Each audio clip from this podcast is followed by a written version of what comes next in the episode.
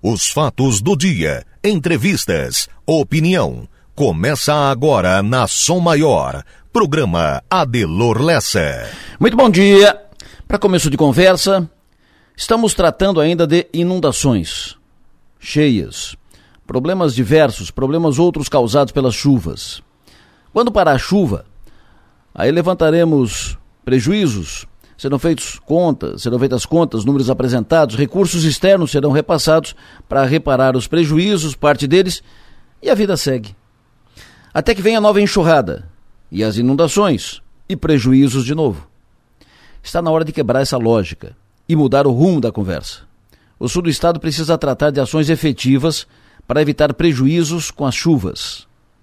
O sul precisa discutir, por exemplo, construção de barragens de contenção que poderão ter uso misto, poderão ser barragens para uso misto, barragens pequenas, para agricultura, especialmente a risicultura, por exemplo, e também para abastecimento.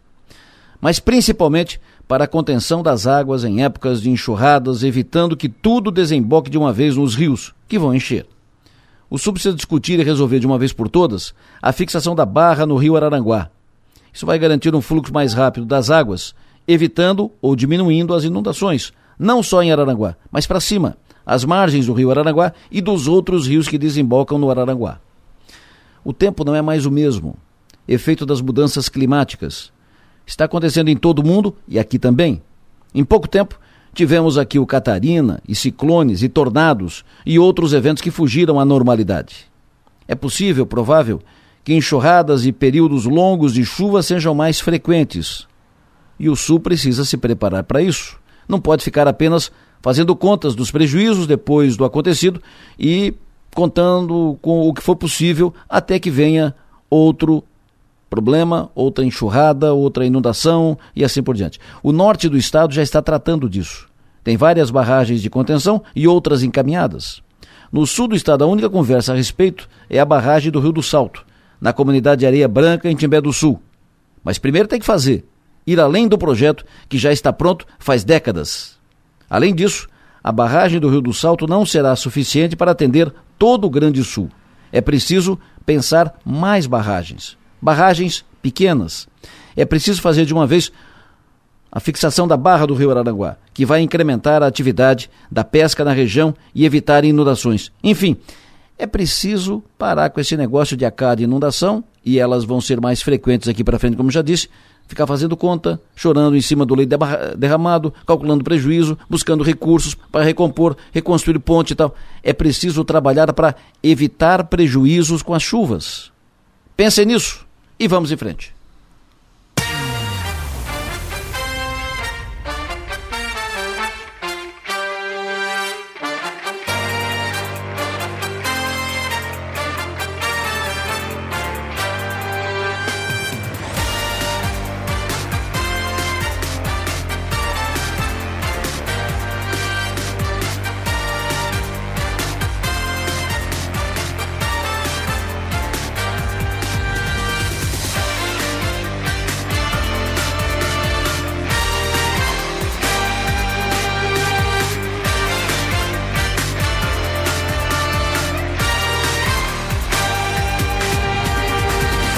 No sul do nosso estado catarinense, 7 horas da manhã, 4 minutos. Estamos no dia 5 de dezembro de 2022, hoje é segunda-feira. Chove lá fora, chuvinha fina, uma garoazinha lá fora, mas chove lá fora. Mais uma semana que abrimos com chuva, mais uma semana que a região está molhada. Mas entramos na semana do show de Luiz Meira em Criciúma. Comprei um vestido novo pra você, pra me toda feliz. Creio que fiz até em sua casa, ficar contente sem saber porquê. Fomos passear por aí, logo vi o povo sorrir. Sei lá, de repente fluiu a alegria em quem te vi. Será que será? Luiz Meira em Criciúma será nessa sexta-feira, dia 9, no restaurante do Mampituba. Tensa, dormiu em paz. Estou aqui Com Manuela Silva, que faz a produção do programa, com Marlon Medeiros, que faz a operação técnica, e vamos juntos até as nove e meia da manhã. Disposição, abertos, esperando suas mensagens. Você pode mandar para cá mensagem de texto ou de áudio com pautas, informações, opiniões. Utilize o WhatsApp, celular 99984 7027.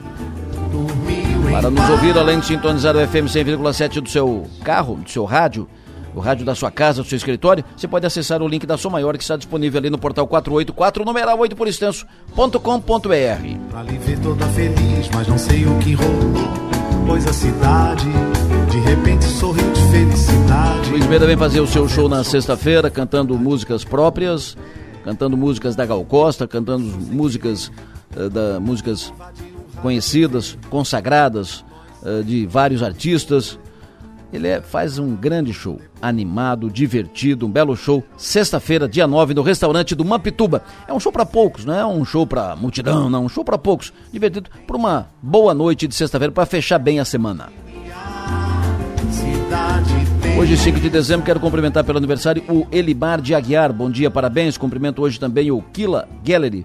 Kila foi jogador do Criciúma, foi lateral do Criciúma e depois voltou para Araranguá, professor tem a sua atividade política. Um abraço para o Quila, parabéns pelo seu aniversário. Cumprimento hoje também pelo aniversário Rafael Sorato, Sérgio Rosa. Cumprimento hoje pelo aniversário Fábio Crispim. E cumprimento hoje também pelo aniversário o jornalista Fernando Nunes Machado Werner, o Fernando Choque. Ainda em tempo, parabéns pelo aniversário no sábado do Paulo Bens. Cumprimento também pelo aniversário no sábado Andréia Zomer e o ex-vereador de Criciúma, Ageci Mendes Xavier. Aniversário ontem, cumprimento Rafael Zanetti e cumprimento pelo aniversário hoje também o médico doutor Humberto Amante. Parabéns.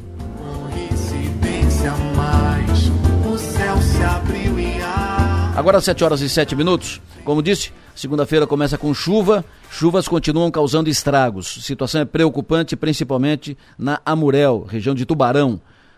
Mais para cima, BR-101 continua em meia pista. BR-101 continua em meia pista, Morro dos Cavalos e outros problemas também em rodovias da região. Enio está com as informações, atualiza. Enio Bis vem pro ar. Alô, Enio, bom dia. Pois não, bom dia para você, Adelor, bom dia para quem nos acompanha, uma excelente semana.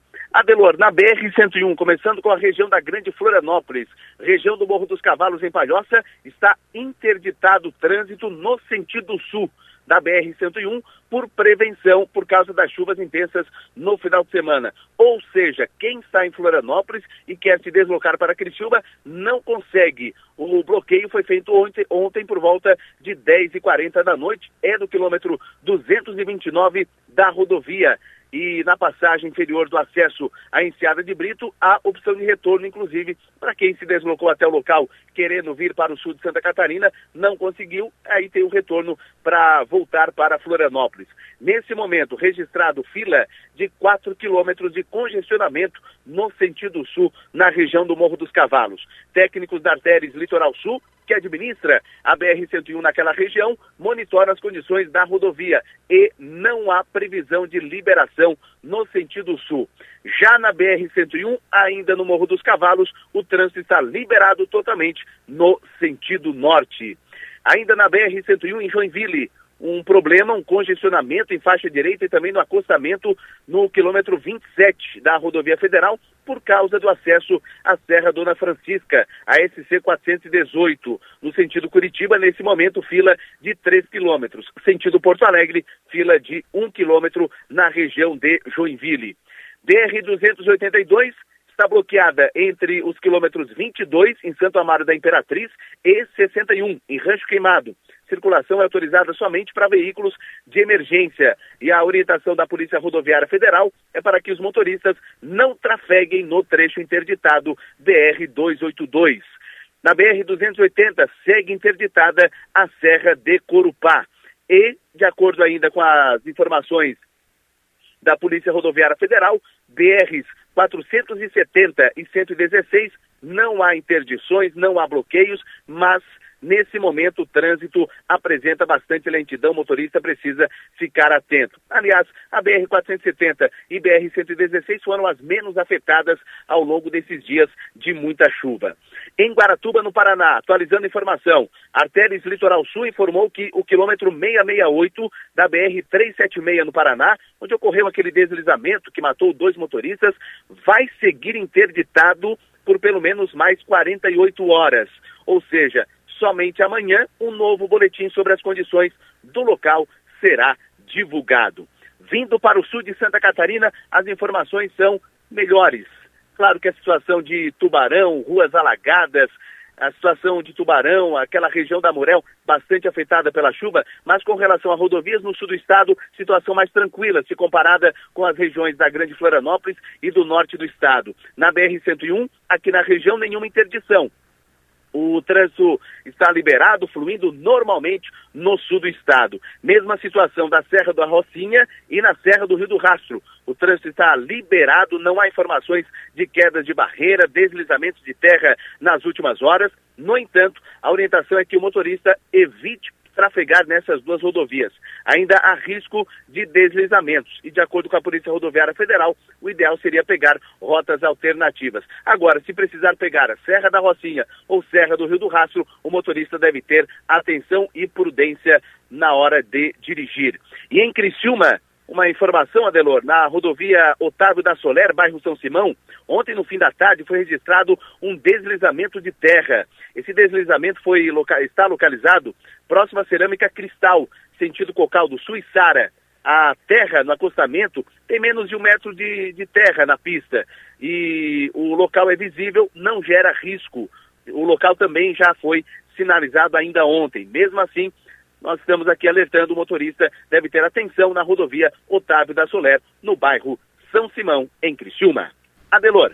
Perfeito. A rodovia Otávio da Solar é o anel de contorno viário, né? E esse trecho onde teve o, o deslizamento foi ali depois, só para referência, onde tem aquela área industrial, segue em direção a, ao Mampituba aqui, né? Um pouco antes ali na frente da cerâmica cristal. É isso, né? Perfeitamente. Perfeito. Próxima cerâmica cristal. Perfeito. Só que assim, ó, é, é, muito pouca terra na pista, mas mesmo Passei assim. Passei por ali, inclusive.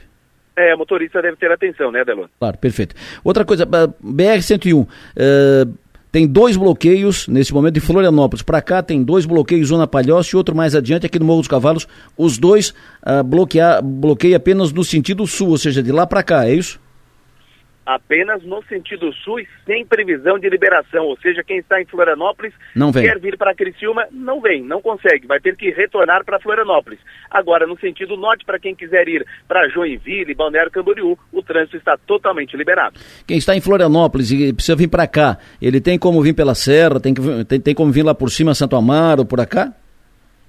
Não tem, porque a BR-282, Avelor, está bloqueada exatamente né, em Santa Amaro da Imperatriz e também Rancho Queimado. Ou seja, aquela situação que nós falamos inverso, né, de Criciúma para Florianópolis, agora de Florianópolis para Criciúma também não dá, porque a BR 282 também segue interditada e não serve mais como rota alternativa. Perfeito. Tanto no Morro dos Cavalos quanto mais adiante Palhoça, né, quem vai daqui para lá agora, tanto no Morro dos Cavalos quanto Palhoça passa, ou seja, daqui para Florianópolis está caminho livre, está liberado normalmente. Para okay. carros pequenos, carros grandes, passa normalmente. O problema foi que a chuva do final de semana uh, comprometeu o trecho sul, a pista para quem vem de Florianópolis para o sul de Santa Catarina. Perfeito. Esse trecho não passa para o norte, passa normalmente.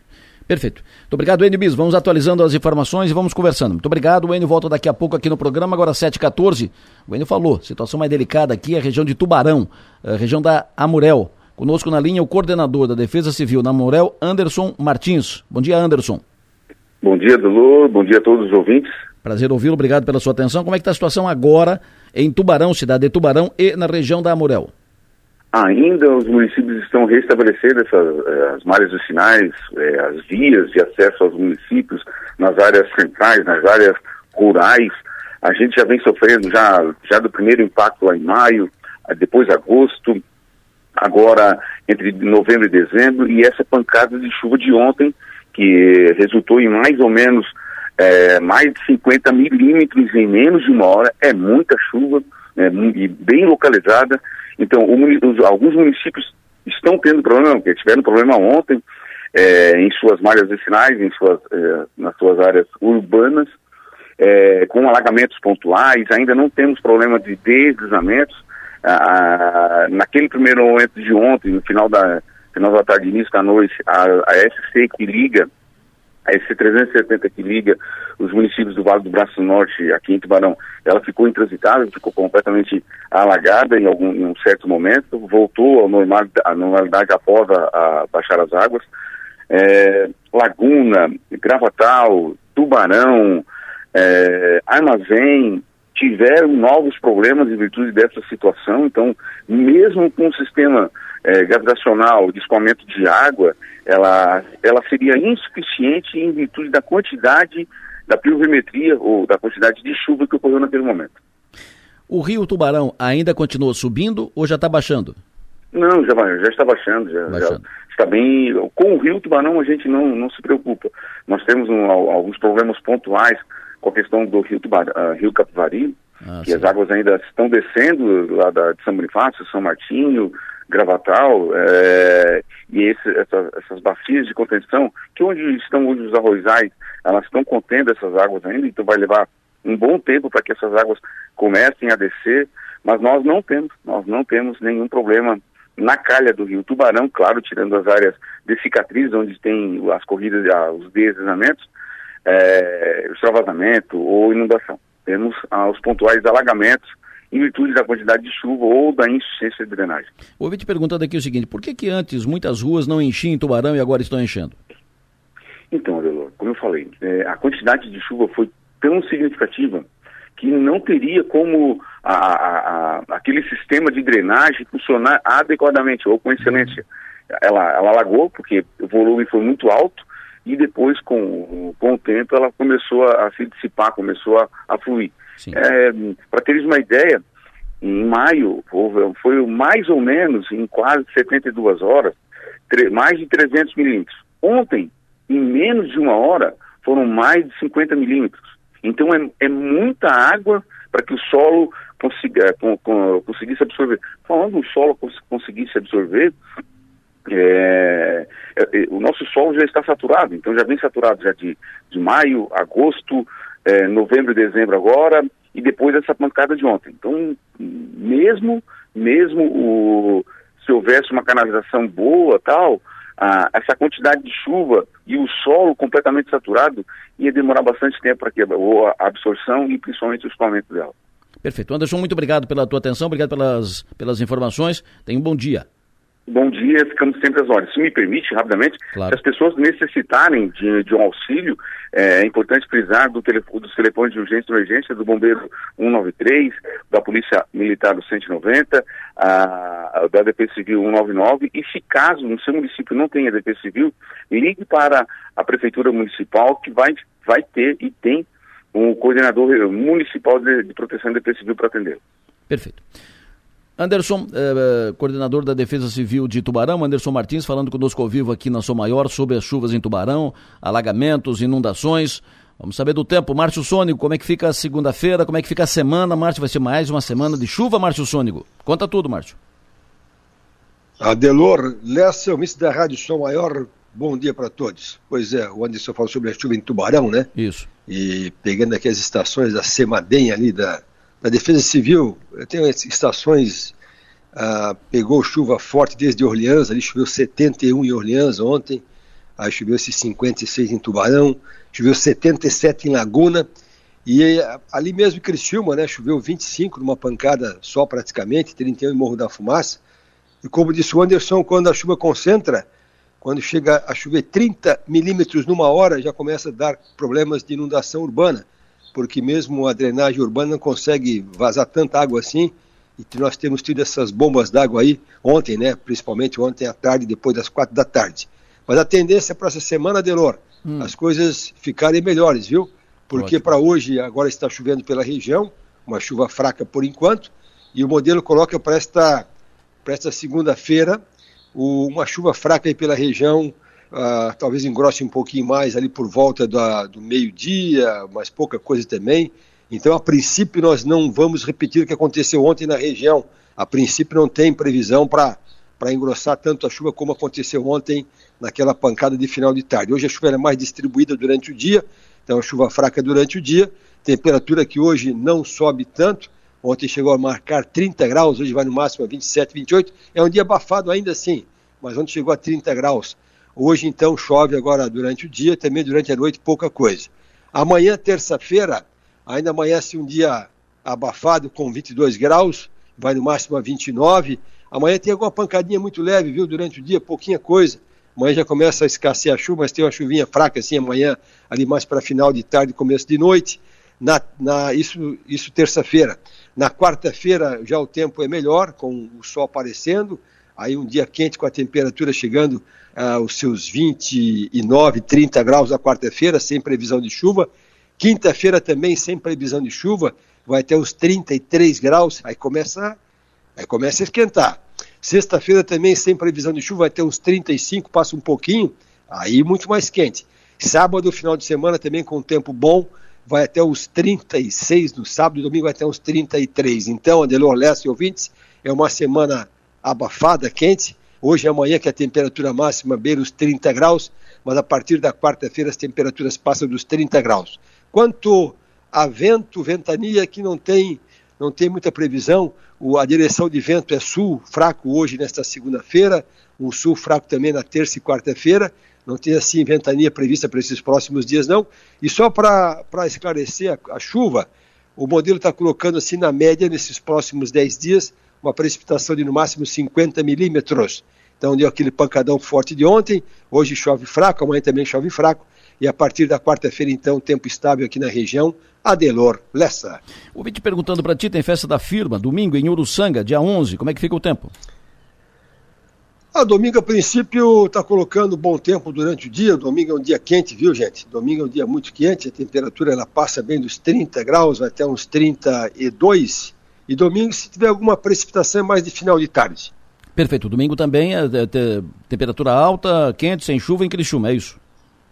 Também, domingo também é o tempo é bom em todo o sul do, sul do estado, uma temperatura muito alta, passando bem dos 30, vai até uns 33, 34. Certo. E aí, se chover domingo, é só final de tarde, por enquanto, essa é a previsão. Ouvinte pergunta sexta a domingo em BH, Belo Horizonte. Opa, eu tenho que, tenho que mudar aqui o, o esquema para pegar a previsão do Instituto Nacional de Meteorologia, né? Mas aí BH ali a gente sabe que essa época do ano é uma época, época perigosa. Deixa eu ver quem bota aqui o INEMET. Ó, tá colocando Está colocando chuva terça, quarta, quinta na, em BH e melhora o tempo na sexta-feira e final de semana. Mas ele pega chuva até quinta-feira, depois pega tempo melhor no final de semana em Belo Horizonte. Uma previsão do tempo para dezembro em Criciúma. O cidadão precisa pintar a casa. E aí não consegue com esse tempo, né? Quando é que ele vai poder pintar a casa? Ah, é assim, a, a partir de, de, de uma, hoje ainda chove fraquinho, eu digo, começa já aquela questão de, de lixação, hoje já, amanhã, que daí já na quarta, quinta, sexta, sábado, domingo, tempo bom, então já começa a parte de, de, de limpeza ali, tá lavar, bom. isso e coisa, porque hum. a partir de quarta-feira já bom tempo dá para pintar. Tempo em São José, sábado e domingo. Tem risco forte de, de, alagamento, chuva forte, não? São José ali na capital do estado. É, Grande Florianópolis. Não, não, ali também deve, deve o tempo já ficar, começar a ficar melhor nesses próximos dias, porque na capital também choveu bem, né? Mas a partir de quarta-feira também o tempo fica estável na, em São José, Florianópolis, e segue bom tempo até final de semana por lá. Tempo na Praia da Pinheira durante essa semana. É, a Pinheira também, ela tem a chuva ainda hoje, um pouquinho de chuva amanhã. A partir da quarta-feira o tempo estabiliza, bastante sol na Pinheira, temperatura alta a partir da quarta-feira em todo o litoral de Santa Catarina. Florianópolis no domingo. Por enquanto, o modelo botando bom tempo, mais nublado, abafado, 27, 28 graus, mas com bom tempo, vento norte, fraco, mas tem. O Vim está te perguntando uma, uma previsão para Santiago do Chile a partir de segunda-feira. É, eu vou ter que pegar de novo o Instituto Nacional de Meteorologia, porque ele, ele faz até previsão para esses, esses capitais do, do, da América do Sul. Sim. A partir de quando? A partir de segunda-feira. Hoje é segunda-feira da outra semana? Não, segunda-feira da semana que vem. Não, bom tempo, está colocando ali a região ali da Santiago do Chile com bom tempo semana que vem, com temperaturas altas, até 29 graus. Curitiba, no sábado. É, Curitiba também passa por bom tempo nesses próximos dias. E ali o Paraná também passa por bom tempo nos próximos dias. Aliás, chove hoje, amanhã em Curitiba. e a partir da quarta-feira, bom tempo em Curitiba até final de semana. Chove amanhã em São João do Sul, extremo sul catarinense, divisa com o Rio Grande? Pouquinho, pouquinha coisa, muito pouquinho, viu? Chove mais, é. Talvez é final de tarde só e deu, é pouquinha coisa, uma chuvinha passageira. Amanhã em São João do Sul, depois já começa, aliás, amanhã em São João do Sul chove só, pouquinha coisa pela manhã, aí à tarde e noite já sem chuva, e aí estabiliza o tempo a partir de terça-feira à tarde em São João do Sul até final de semana com tempo bom. São João do Sul que já foi Passo do Sertão. Lá antigamente era Passo do Sertão, depois virou São João do Sul. Qual é o melhor dia para ir para o Beto Carreira essa semana? Ouvinte pergunta. A partir da quarta-feira, quarta os dias serão de bom tempo, viu? Aí esquenta. Então, ainda chove hoje no Beto Carreiro, chove um pouquinho na terça-feira à tarde e de quarta-feira em diante, bom tempo no Beto Carreiro. Mais uma pergunta aí para tu mexer no teu computador aí, no teu programa. Tempo em Recife, Pernambuco, esta semana. É, ali, é, de novo, pegar aqui o Instituto Nacional de Meteorologia, que, que bota aqui para Recife, aqui o INEMET Brasília. Ela está colocando Recife uma semana de bom tempo, alguma chuva, mas é, é passageira. Então ele pega bom tempo, aquelas chuvas passageiras de clima mais quente, mas são chuvas fracas também. Então é tranquilo em Recife, temperaturas próximas dos 30 graus. É interessante que as capitais do Nordeste, só para te contar, elas não esquentam muito mais do que 30, 32 Lá tem o tal do alísio de sudeste, um vento que. O vento que entra aqui como nordeste, essa alta pressão faz com que no Recife entre como sudeste. Então, não esquenta tanto quanto poderia em Recife. Perfeito. Uh, o ouvinte informando aqui, está na estrada, está no Morro dos Cavalos, ele está confirmando aqui o fechamento lá no Morro dos Cavalos. Bom dia, bom dia. Morro dos Cavalos aí tudo fechado, tá? Sem previsão de liberar. Sentido norte-sul. Pessoal, o pessoal que vem de Curitiba aí, sentido sul aí, tudo fechado. Não tem previsão de liberar hoje. Quem tem ideia de passar aí pode achar outros caminhos. Agora são 6 horas e 15 minutos. BR-101, Palhoça. Bom, o que eu entendi aqui do, do ouvinte é que passou tudo né? Passou tudo, é, que fechou tudo no Morro dos Cavalos. Vou pedir para o Eni confirmar isso. Mas a informação do que eu entendi do ouvinte aqui é porque antes estava fechado no sentido sul, ou seja, norte para o sul. Pelo que entendi aqui, também no sentido norte está fechado. O Eni vai confirmar isso e traz a, a, a informação atualizada em seguida. Uh, Márcio, o ouvinte pergunta para ti, Márcio. O tempo, uh, o tempo, o tempo está aqui. Uh, 10 de 11, Beto, uh, fim de semana, Beto Carreiro. Não, Beto Carreiro, final de semana, bom tempo, viu? É, é tranquilo, temperaturas altas também. É, essa questão dessas chuvas fortes que aconteceu nos últimos dias vai, vai parar com isso aí a partir da quarta-feira. Então ele pode, por enquanto, pela previsão, Beto Carreiro, bom tempo no final de semana e calor. A Helena saiu daqui de, de Araranguá para ir para São Paulo, ficou trancada na balsa de Guaratuba. É, foi, foi, pelo trajeto da balsa de, de Guaratuba, ficou nove horas parado no ônibus. Bom, mas já passou. É, ela está perguntando o tempo São Paulo, hoje e amanhã. É, ali em São Paulo, de novo, mais ou menos que nem a, a Minas Gerais, né? É época de chuva, então já pega chuva em São Paulo até quarta-feira, e a partir da quinta-feira só que o tempo fica melhor em São Paulo de Lourenço. Rafael Hilbert, que é parente do Rodrigo Hilbert, está perguntando para Tico o tempo hoje em Tubarão. É, Tubarão hoje chove, né? O Rafael, hoje chove Tubarão, chuva fraca, não tem assim previsão de chover tão forte, mas chove hoje em Tubarão e amanhã chove um pouquinho em Tubarão, pela manhã principalmente. Perfeito. Ouvinte perguntando para ti aqui, uh, deixa eu passar para frente aqui, já falou Tubarão, já falou Beto Carreiro, uh, já falou aqui ouvinte o Márcio Criciúma no sábado, dia 10. Criciúma, sábado, dia 10 é um dia quente, temperatura vai ser quente, temperatura passa dos 35 com tempo bom. Nem chuva de final de tarde está previsto, mas é um domingo, é um sábado de terror em Criciúma. Tá Calorão. Tá o ouvinte fala e pergunta. A Márcio, bom dia. Bom dia, Delor. É, gostaria de saber como é que vai ser o tempo para sábado. A gente vai fazer um costelaço na empresa aí para os clientes e a gente gostaria de saber como é que vai ser o tempo para sábado. Obrigado e uma boa semana para é. todos.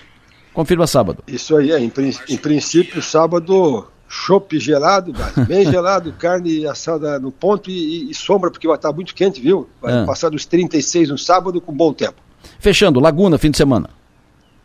Também, Laguna também, final de semana com tempo bom, lá choveu muito ontem, né? É uma das estações que mais choveu das estações da, da Semadem, ali choveu 79 em Laguna ontem à tarde, naquele pancadão, mas ele pega tempo bom lá no final de semana, o ventinho fraco, não é aquele vento todo não, e com temperatura alta em Laguna, chegando até 30 graus na terra da Anitta Garibaldi.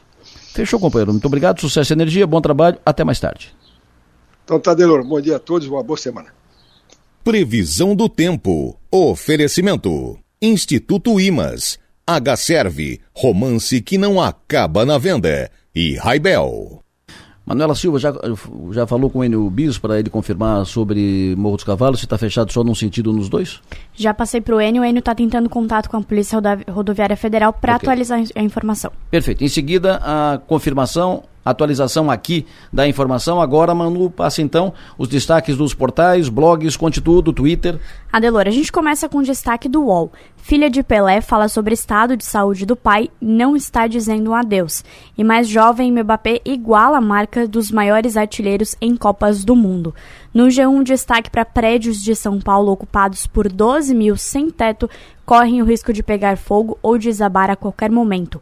E Farofa da GK confira quais famosos já chegaram para a festa de três dias em hotel de Fortaleza. No NSC, bombeiro militar que estava desaparecido é encontrado morto na tarde de ontem em Santa Catarina e cinco pessoas da mesma família caem no mar após barco virar em praia de Santa Catarina. No Twitter, para fechar, destaque para o Mbappé, mais de 800 mil pessoas estão colocando o nome dele como o assunto mais comentado. Destaque também para a França, que ontem avançou para as quartas de final. E destaque, é claro, para o Brasil, que entra em campo logo mais a partir das 4 horas, Adelor. Hoje tem Brasil em campo. Esse Mbappé joga? Meu Deus, joga muito esse Mbappé. Vai ser, e jovem, um garoto ainda, vai ser o melhor do mundo aí por pelo menos duas temporadas. Hoje tem Brasil. Nacife fala em seguida aqui, o nosso rei de Copas os principais jornais impressos do Brasil nesta segunda-feira. Sucesso de Câmara em PMs vira desafio para a promessa de Tarcísio. Tarcísio, governador eleito de São Paulo. E também na capa, quem segura Mbappé. Foto do Mbappé e também destaque para o Brasil. Neymar volta contra a Coreia. Comissão de levar o Brasil às quartas. Jornal o Globo, manchete de hoje. Maioria do Senado aprova PEC, mas quer limitar gastos. E o jornal O Estado, a Folha, a Folha diz: o governo chega ao fim com apagão na máquina pública. Essa manchete da Folha. Também destaque para o jogo do Brasil. Mbappé leva a França para as quartas contra a Inglaterra. E Neymar treina e é confirmado para pegar a Coreia hoje. Está na capa da Folha. Então li aqui a manchete do Estadão. Sucesso de câmera em PMs vira desafio para a promessa de Tarcísio, manchete do Estadão, manchete do Globo, maioria do Senado aprova PEC, mas quer limitar gastos, e manchete da Folha, Governo chega ao fim com apagão na máquina pública. Por aqui, os principais jornais dizem, estou aqui com o Tribuna de Notícias, Hospital Dom Joaquim se torna referência em saúde no extremo sul catarinense. Manchetes do dia. Oferecimento. Itagres, Excelência Moda e Arte. E Hotel Darouti. Stephanie Machado, destaque de agora na capa do 48. Stephanie, bom dia. Bom dia, Delor. Bom dia aos ouvintes. É, o horário especial de Natal começa hoje no comércio de Criciúma. As lojas ficam abertas até mais tarde em dias úteis e também nos fins de semana, conforme o calendário definido pela Câmara de Dirigentes Logistas. Nessa primeira semana, que vai de hoje até sexta-feira, o consumidor pode fazer suas compras de Natal até às 8 da noite.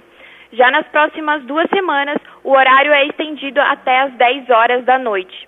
Aos sábados, o comércio fica aberto até às 5 da tarde. Por fim, nos domingos, as lojas funcionam das 4 da tarde até às 10 da noite.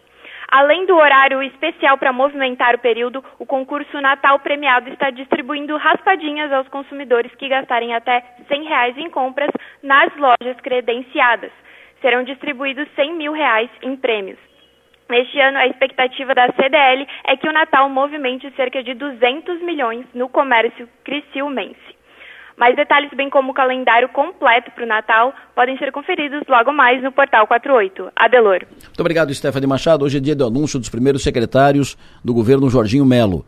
Os primeiros cinco, seis nomes serão anunciados hoje. Em princípio, serão anunciados o secretário de Saúde, Educação, Fazenda, Administração, Agricultura e o Procurador-Geral do Estado. Em princípio, esses nomes. Outras secretarias devem ter titulares definidos, anunciados na próxima semana, mas boa parte vai ficar apenas depois da definição do próximo presidente da Alesc, para ajuste de composições e tal. Hoje, deverão ser anunciados Cleverson Sievert, que é o fato novo. Esse nome não vinha sendo especulado. Esse nome foi, veio à tona nesse final de semana. Jorginho Melo tratou disso uh, mineiramente, reservadamente, em silêncio. E é uma bola dentro, uma tacada certa. O Cleberson é técnico reconhecidamente competente. Ele vai ser o secretário da Fazenda do governo Jorginho Melo. É, também serão anunciados hoje a Carmen Zanotto na saúde, o Aristide Simadon na educação, o Valdir Colato na agricultura, o Márcio Vicari, procurador-geral do Estado, e o Moisés Dirsman na administração, secretário de administração. Esses devem ser os nomes anunciados pelo Jorginho às 9 horas da manhã. Nós vamos acompanhar o anúncio ao vivo, transmitindo aqui. Vamos falar daqui a pouco com a Maga e com o Piara sobre expectativa, esses nomes, se tem outro nome, se não tem e tal. E depois do anúncio também vamos voltar com a Maga e o Piara comentando os nomes anunciados. O Jorginho Melo, governador eleito, deverá anunciar os nomes e sair do local, porque vai receber o ministro do Desenvolvimento Regional. Os secretários ficarão à disposição dos jornalistas para entrevistas. Daqui a pouco o deputado reeleito Ivan Natos, provável líder do governo na Leste, vai falar conosco aqui na Som Maior. Mas hoje é dia de jogo do Brasil. Hoje tem Brasil na Copa. Expectativa, tudo funciona na região, no estado do país, tudo funciona até três, três e meia da tarde. Porque depois desliga tudo, todo mundo vai para frente da televisão para acompanhar o jogo do Brasil. Brasileiros que vão acompanhar o Brasil aqui e lá no Catar. Lá está, por exemplo, Maurício Nassif. Alô, Maurício, bom dia. E aí, com vocês, expectativa grande aqui no Catar. Todo dia é isso aqui, ó. Todo dia ouvindo essa música, Delon. Maravilha. Maurício, como é que tá o clima aí? Vocês têm conversado? Tu é homem do, do futebol, não apenas uh, torcedor, tu vive disso, conversa com os empresários uh, de, de, jogadores, conversa com técnicos, uh, tem informações atualizadas. Qual é a expectativa de vocês para o futebol, para o campo, para o jogo de hoje do, do Brasil?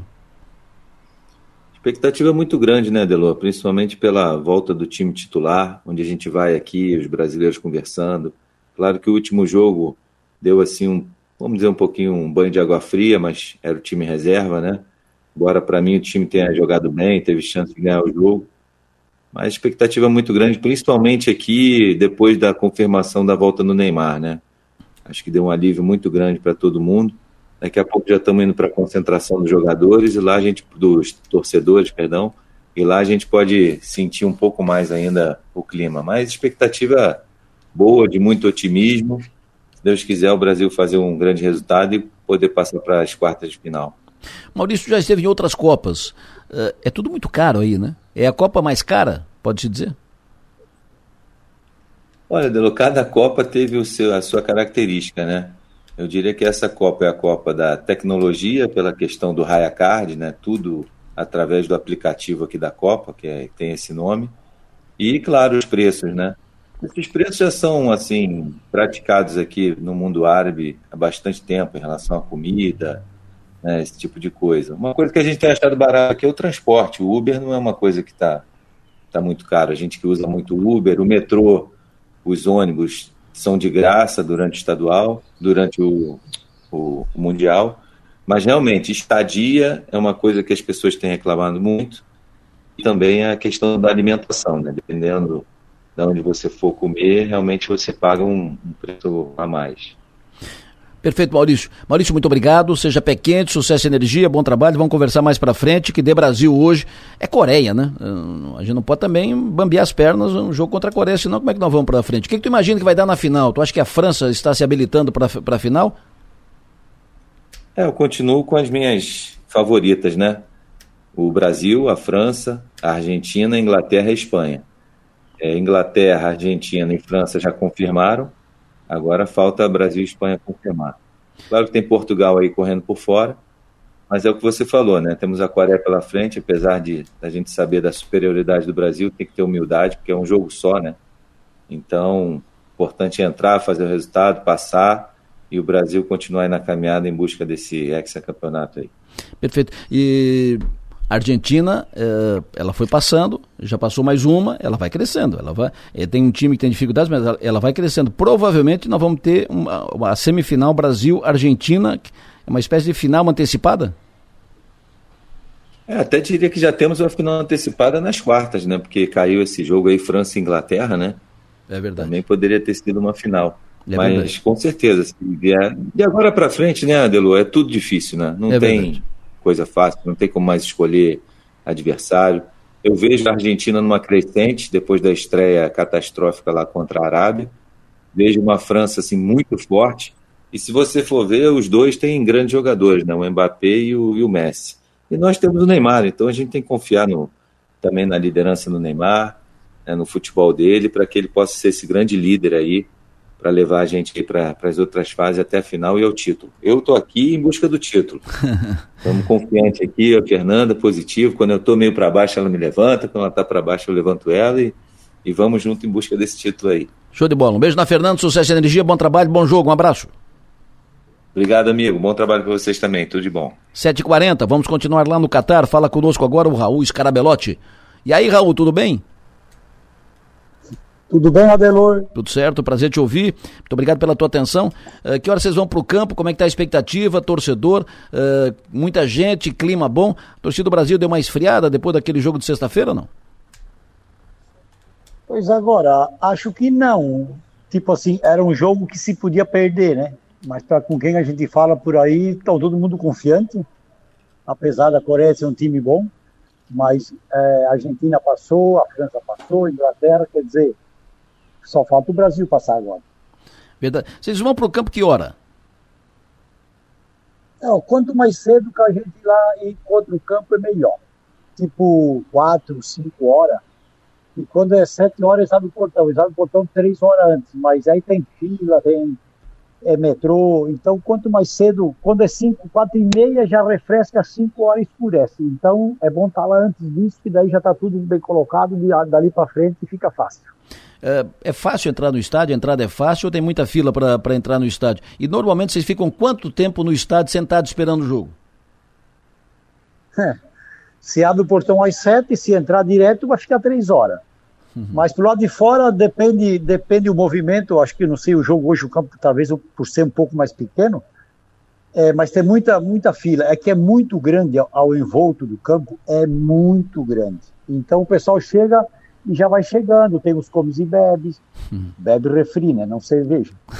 Mas aí o pessoal se agrupa e vão pegando a fila, mas é, é, tranquilo, se tu tiver com a documentação e tal, raramente acontece um que o AIA não passa ou que o, o, o, o ingresso está com algum problema, mas é, é tranquilo. Fechou. Raul Scarabelotti é o turvo na Copa do Catar. Muito obrigado, Raul. Prazer te ouvir. Boa sorte aí, seja pé quente.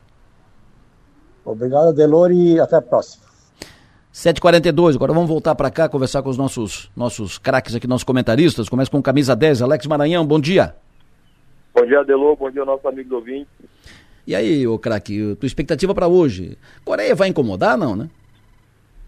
Olha, a Coreia não é uma seleção, não é uma seleção à toa, não é uma seleção qualquer. É, vale lembrar, bem treinada por Paulo Bento, né? Já, já treinou o Cruzeiro, já conhece bem é, o futebol brasileiro, os atletas que atuam aqui não classificou à toa, uma equipe muito organizada, muito tática, né? A análise que a gente faz é essa, muito obediente e com certeza vai tentar dificultar ao máximo o trabalho da seleção brasileira no dia de hoje. O Neymar volta, ele, informação que lia, que ele ainda sente dor, tá, mas ele fez questão de jogar, pediu para jogar, vai jogar. O que, que tu acha? Eu acho que ele está em condições. Certamente ele, ele não deve estar com nenhum tipo de incômodo, nenhum tipo de restrição clínica, né? Porque o problema dele foi um problema é, no tornozelo de saúde, não foi um problema muscular, é diferente. Então ali é uma questão de incômodo, uma região que é de articulação, onde você usa muito para fazer as trocas de direção, as mudanças de direção, que é só o que o Neymar faz, né? ele pega e acelera, ele pega e parte para cima. Mas eu acho que é, a grande, é, o, é o grande trunfo do Brasil hoje, essa volta dele, é o nosso camisa 10, é a nossa referência técnica, é um jogador respeitado no mundo inteiro, muito respeitado dentro da seleção brasileira e todo mundo confia no potencial de desequilíbrio que ele tem, né, essa qualidade do um para um, do individual, de tirar um coelho da cartola. E eu ainda continuo acreditando que o Neymar tem tudo para fazer talvez a melhor Copa da sua carreira aí. Ele está muito, se preparou muito, está muito focado para isso. A gente acompanhou aí os os noticiários foram 10 dias de tratamento intensivo, dia e noite, para poder estar tá em campo, né, para poder estar tá representando a seleção brasileira. E acredito que tem tudo para fazer um grande jogo hoje se ele tiver 100% clinicamente. Perfeito. Craque, Alex, muito obrigado. Sucesso energia, bom trabalho. Até mais tarde. Abraço. Hoje nós vamos às 11 horas da manhã aqui tratar da Copa, do jogo, uh, conversar tudo aqui com o, o, Rafael e seus convidados no Som Maior Esportes. E depois, à uma da tarde, nós vamos ter um avesso especial hoje. Vai ser lá no restaurante El Tarquim, um avesso especial, às 13 horas. Eu, o avesso vai ser lá no El Tarquim, ao vivo, lá, a partir das 13 horas. Uh, todos, uh, todos convidados para acompanhar e para participar lá no El Tarquim. Eh, no clima do jogo da seleção. Segundou com o jogo da nossa seleção e você também está convocado para assistir com a gente e torcer muito pelo Brasil ali no El Tarquim. Hoje, 13 horas, o avesso lá no El Tarquim. E aí depois já fica para acompanhar o jogo às 4 da tarde lá no El Tarquim. Niltinho, muito bom dia. Bom dia, Delor. Bom dia aos ouvintes. Tu não acha arriscado, tu é técnico, eh, foi técnico de, de futebol, tu colocaria o Neymar num, num torneio, né? a Copa é um torneio. Tem mais uh, tem, os jogos daqui para frente cada vez mais perigosos, né? Cada vez mais difíceis. O Neymar, pelo que li, ele ainda sente dor, mas fez questão de jogar. Tu não acha arriscado colocar contra a Coreia, daqui a pouco machuca de novo e nós perdemos o Neymar para os jogos mais importantes da Copa? Ah, Edmar, se ele vai jogar é porque a comissão técnica lá, os médicos e ele mesmo estão sentindo essa, a possibilidade que eles estão bem e tem que pensar de uma maneira diferente. Se não colocar o Neymar e por acaso não ganhar na Coreia, olha só como é que fica a situação. Então, se o jogador diz que está bem e quer jogar, e ontem a gente viu pelos treinos que ele está sem limitação nenhuma de movimentos. Então, hoje volta o time titular, volta o time que a gente viu nos dois primeiros jogos, o otimismo grande. Eu acho que é o começo do, da arrancada do Brasil para a Copa. Aqui sabe, hoje é aqueles jogos que separam os, os meninos dos homens, né? Então não tem. Se perder, tá aí volta para casa. Então a gente espera que a seleção faça um grande jogo e demonstre essa situação toda na Copa aí, porque as adversárias tradicionais estão passando e basta o Brasil passar. Mas acredito que eu votaria o Neymar. O Neymar é aquilo que a gente falou na sexta-feira depois do jogo.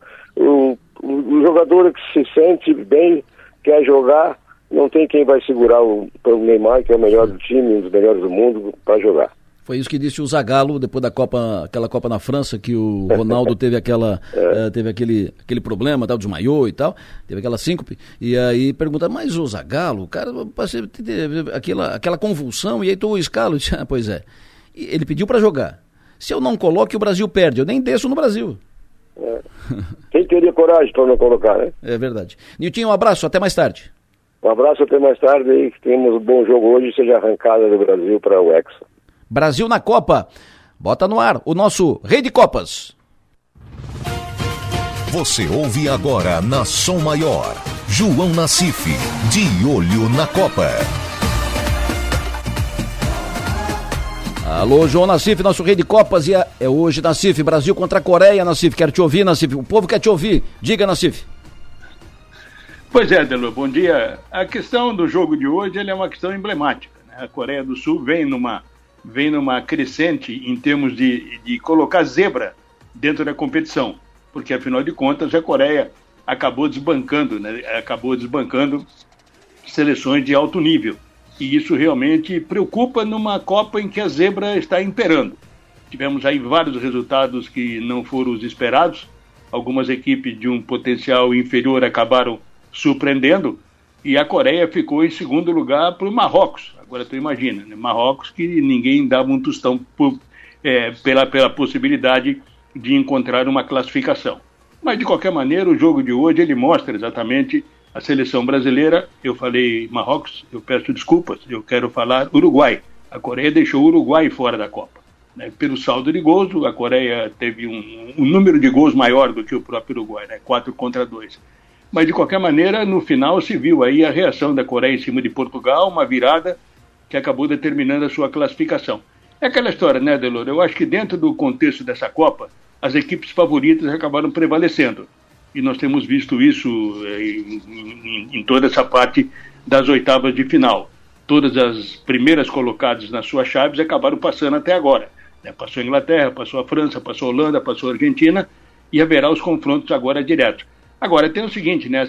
a chave, por uma questão de de, de modelo, né, de regulamento, a chave em que o Brasil se encontra certamente é muito mais favorável do que a chave das outras seleções com potencial para chegar à Copa. Porque se o Brasil ganha hoje, ele ultrapassa, ele ultrapassa a Coreia e vai disputar contra Japão ou Croácia, né, que são duas seleções que, convenhamos, não têm o potencial do Brasil e não tem é, a, a, a, própria qualidade que tem a seleção brasileira se jogar dentro do seu potencial. Então a situação realmente é, de certa forma, mais facilitada, entre aspas, né, porque a zebra, como eu disse, está imperando, mas de qualquer maneira o Brasil já tem todo o caminho pavimentado aí para chegar a uma semifinal. E aí sim vai discutir lá na frente com Holanda ou Argentina quem é que passa para a fase final ou para a reta final da Copa do Mundo. O jogo de hoje, Adelô, tem a volta do Neymar, eu acho que tem que ser colocada, né? Um jogador que pode dar um ponto de, de desequilíbrio a essa, a essa seleção e a esse jogo e torcer para que realmente a produtividade seja boa e o Brasil consiga repetir o que fez contra a Sérvia, por exemplo, quando ganhou até com folgas por 2 a 0. Agora vai ser atacado. Vai ser atacado. A Coreia tem um time e sabe que se ficar esperando não vai levar e ataca. E tem o Som, aquele que é o Eung-mi Son, que é o grande astro, né, o jogador condutor aí desse time da Coreia. Mas estou confiante, Delor, acho que o Brasil deve passar, depois pega Japão ou Croácia, passa também e vai para a semifinal contra Holanda ou Argentina. Essa é a minha expectativa. Perfeito. Jogos do final de semana, Nassif, o que mais te chamou a atenção além da França?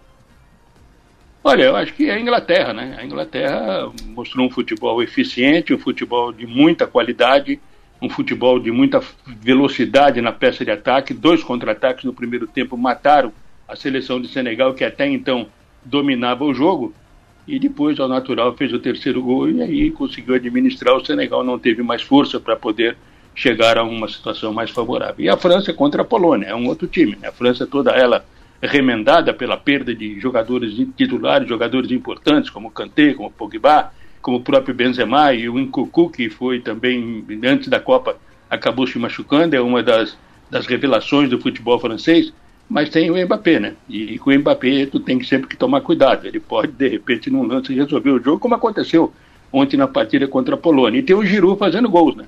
Benzema não está, tem o Giroud fazendo gols. Então são, dois, são duas seleções muito fortes, França e Inglaterra, e felizmente para o Brasil, uma delas vai ficar pelo caminho, né, nas quartas de final. Também espero, espero que aí esse deva ser o grande jogo da fase, da fase semifinal, da, da fase quarta de final da Copa do Mundo, Adelor. Perfeito, seu João Nassif. Hoje é dia de Copas, hoje é dia de jogo, jogo na Copa, Brasil na Copa. O Nassif vai acompanhar os jogos, os jogos do meio-dia, e o Nassif volta pro ar antes do jogo do Brasil, depois do jogo do Brasil, porque o Nassif tá de olho na Copa. João Nassif, de olho na Copa. Oferecimento.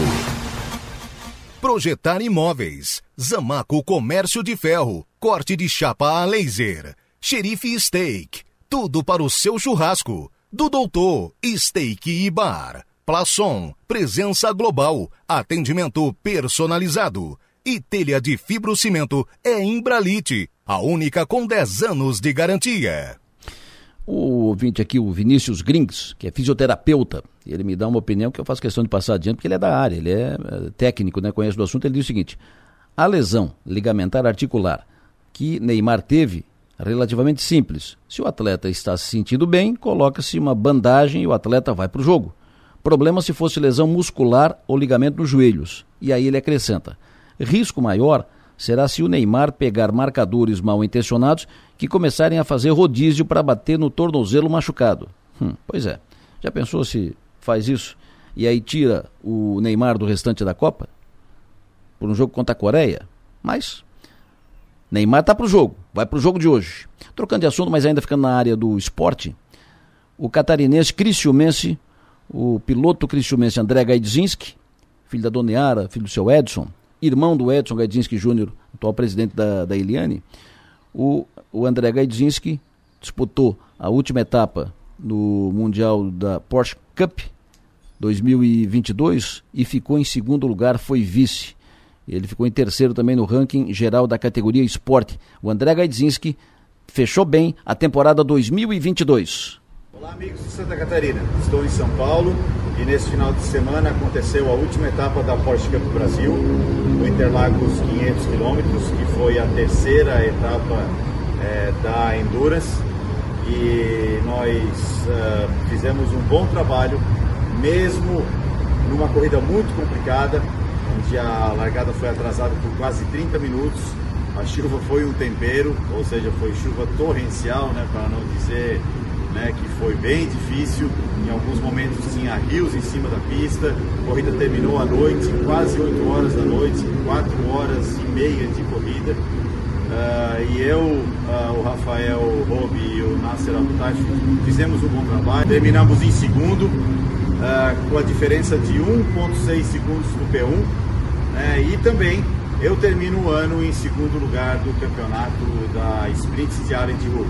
Obrigado a vocês que torceram por essa etapa, que torceram porque Santa Catarina não pode mais uma vez e nos acompanharam nesse ano 2022. Obrigado. Show de bola, show de bola, André. Parabéns, viu, Andrezinho? Parabéns. Uh, e que 2023 seja primeiro. Ponto. É o que a gente busca, ser campeão. Mas foi vice, belo resultado, belíssimo resultado. Segundo lugar, vice o André. 755. NBIS tem a confirmação. BR-101, Morro dos Cavalos, sentido norte, daqui para lá. Liberado, Enio. Dá informação em detalhes, Enio Bis no ar. É isso mesmo, viu, Adelor? Confirmamos agora há pouco artérias Litoral Sul. Pista sentido norte no Morro dos Cavalos, na BR-101, segue liberada. Não houve interdição. É, conforme informações do ouvinte há pouco, a, o sentido norte continua liberado para todo o tipo de veículo, mas o sentido sul permanece interditado por prevenção devido a chuvas intensas no trecho. Inclusive, a Artérias Litoral Sul nos atualiza sobre congestionamento, filas no sentido sul, que já chega a 6 quilômetros. E o bloqueio é no quilômetro 229, tem lá o retorno e o trânsito, o, a fila está a 6 quilômetros. Não há previsão de liberação no sentido sul, no Morro dos Cavalos, na BR-101. E só confirmando a informação no sentido norte, no Morro dos Cavalos, BR-101, passando normalmente, Adelora.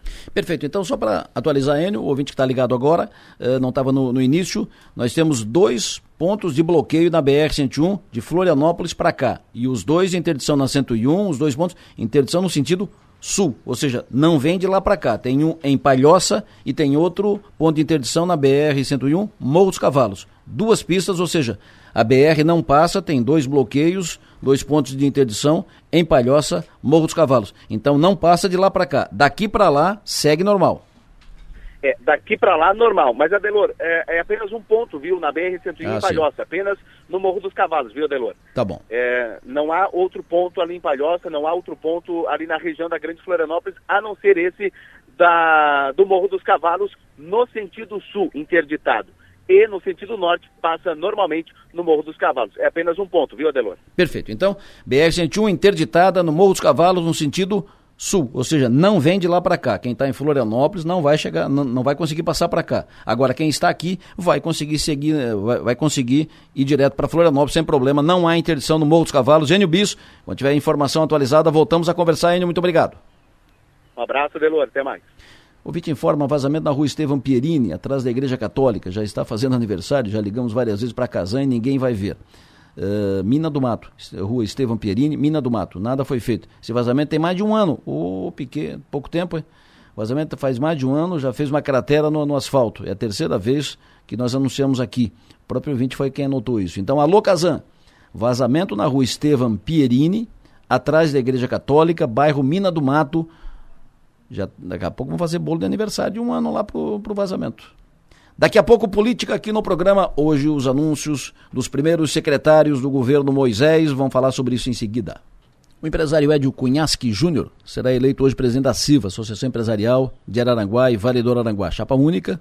Então, será eleito, mais do que uh, candidato, será eleito presidente da CIVA. Ele sucede o Beto Sasso, que fez um ótimo mandato. Boa sorte para o Edio Cunhasque Ed Cunhasque Júnior pela sua eleição, que faça um grande mandato também, e parabéns ao Beto pelo trabalho que fez como dirigente da CIVA até agora.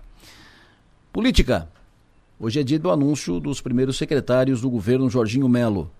O governador Jorginho Melo vai dar uma entrevista às nove da manhã, daqui a pouco nós vamos acompanhar e estaremos lá eh, na, na, na, Defesa Civil, onde, no auditório da Defesa Civil, onde será feito onde será feita a entrevista com o governador Jorginho Melo e os novos secretários. Serão anunciados cinco, seis secretários será a primeira leva de secretários anunciados. É um secretariado, esse perfil técnico, né? Deverão ser anunciados hoje. O Cleberson Siver, novo secretário da Fazenda, que é o fato novo do processo, não vinha sendo citado, não estava nas especulações. O, Cle, o Cleverson foi presidente da Celesc, no governo Colombo, no governo Eduardo, no período do, do Eduardo. Será anunciada a Carmen Zanotto como secretária de Saúde, o Aristide Simadon como secretário de Educação, o Valdir Colato na Agricultura, provavelmente o Moisés Dirsman na Secretaria de Administração e provavelmente o advogado Márcio Vicari na Procuradoria-Geral do Estado. É pelo menos o que está encaminhado. O Piara Bosque, alô, bom dia. Bom dia, Delor. Bom dia, ouvintes da Sua Maior. Maga, estou passando alô, bom dia. Muito bom dia, Delor, e todo mundo que nos acompanha.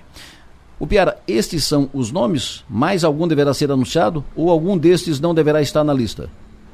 Não, esses nomes devem estar na lista. Inclusive, o Cleverson Silver já confirmou. Uh, já, já, já, já confirmou. Eu estava conversando com ele. Ele mandou essa confirmação para jornalistas lá de Joinville de que estava vindo para Fora Lopes para assumir o cargo. E, e, os demais nomes citou também, todos uh, são, são as apostas mais, mais, mais tranquilas e tem alguns nomes que pipocaram aí também no final de semana, além do, do Vicário. O Vicário eu cheguei a falar, me desconversou, disse que não tinha sido convidado ainda, etc. Mas o nome que está citando, é que está falando bastante, é o do, do Coronel Armando para a Defesa Civil.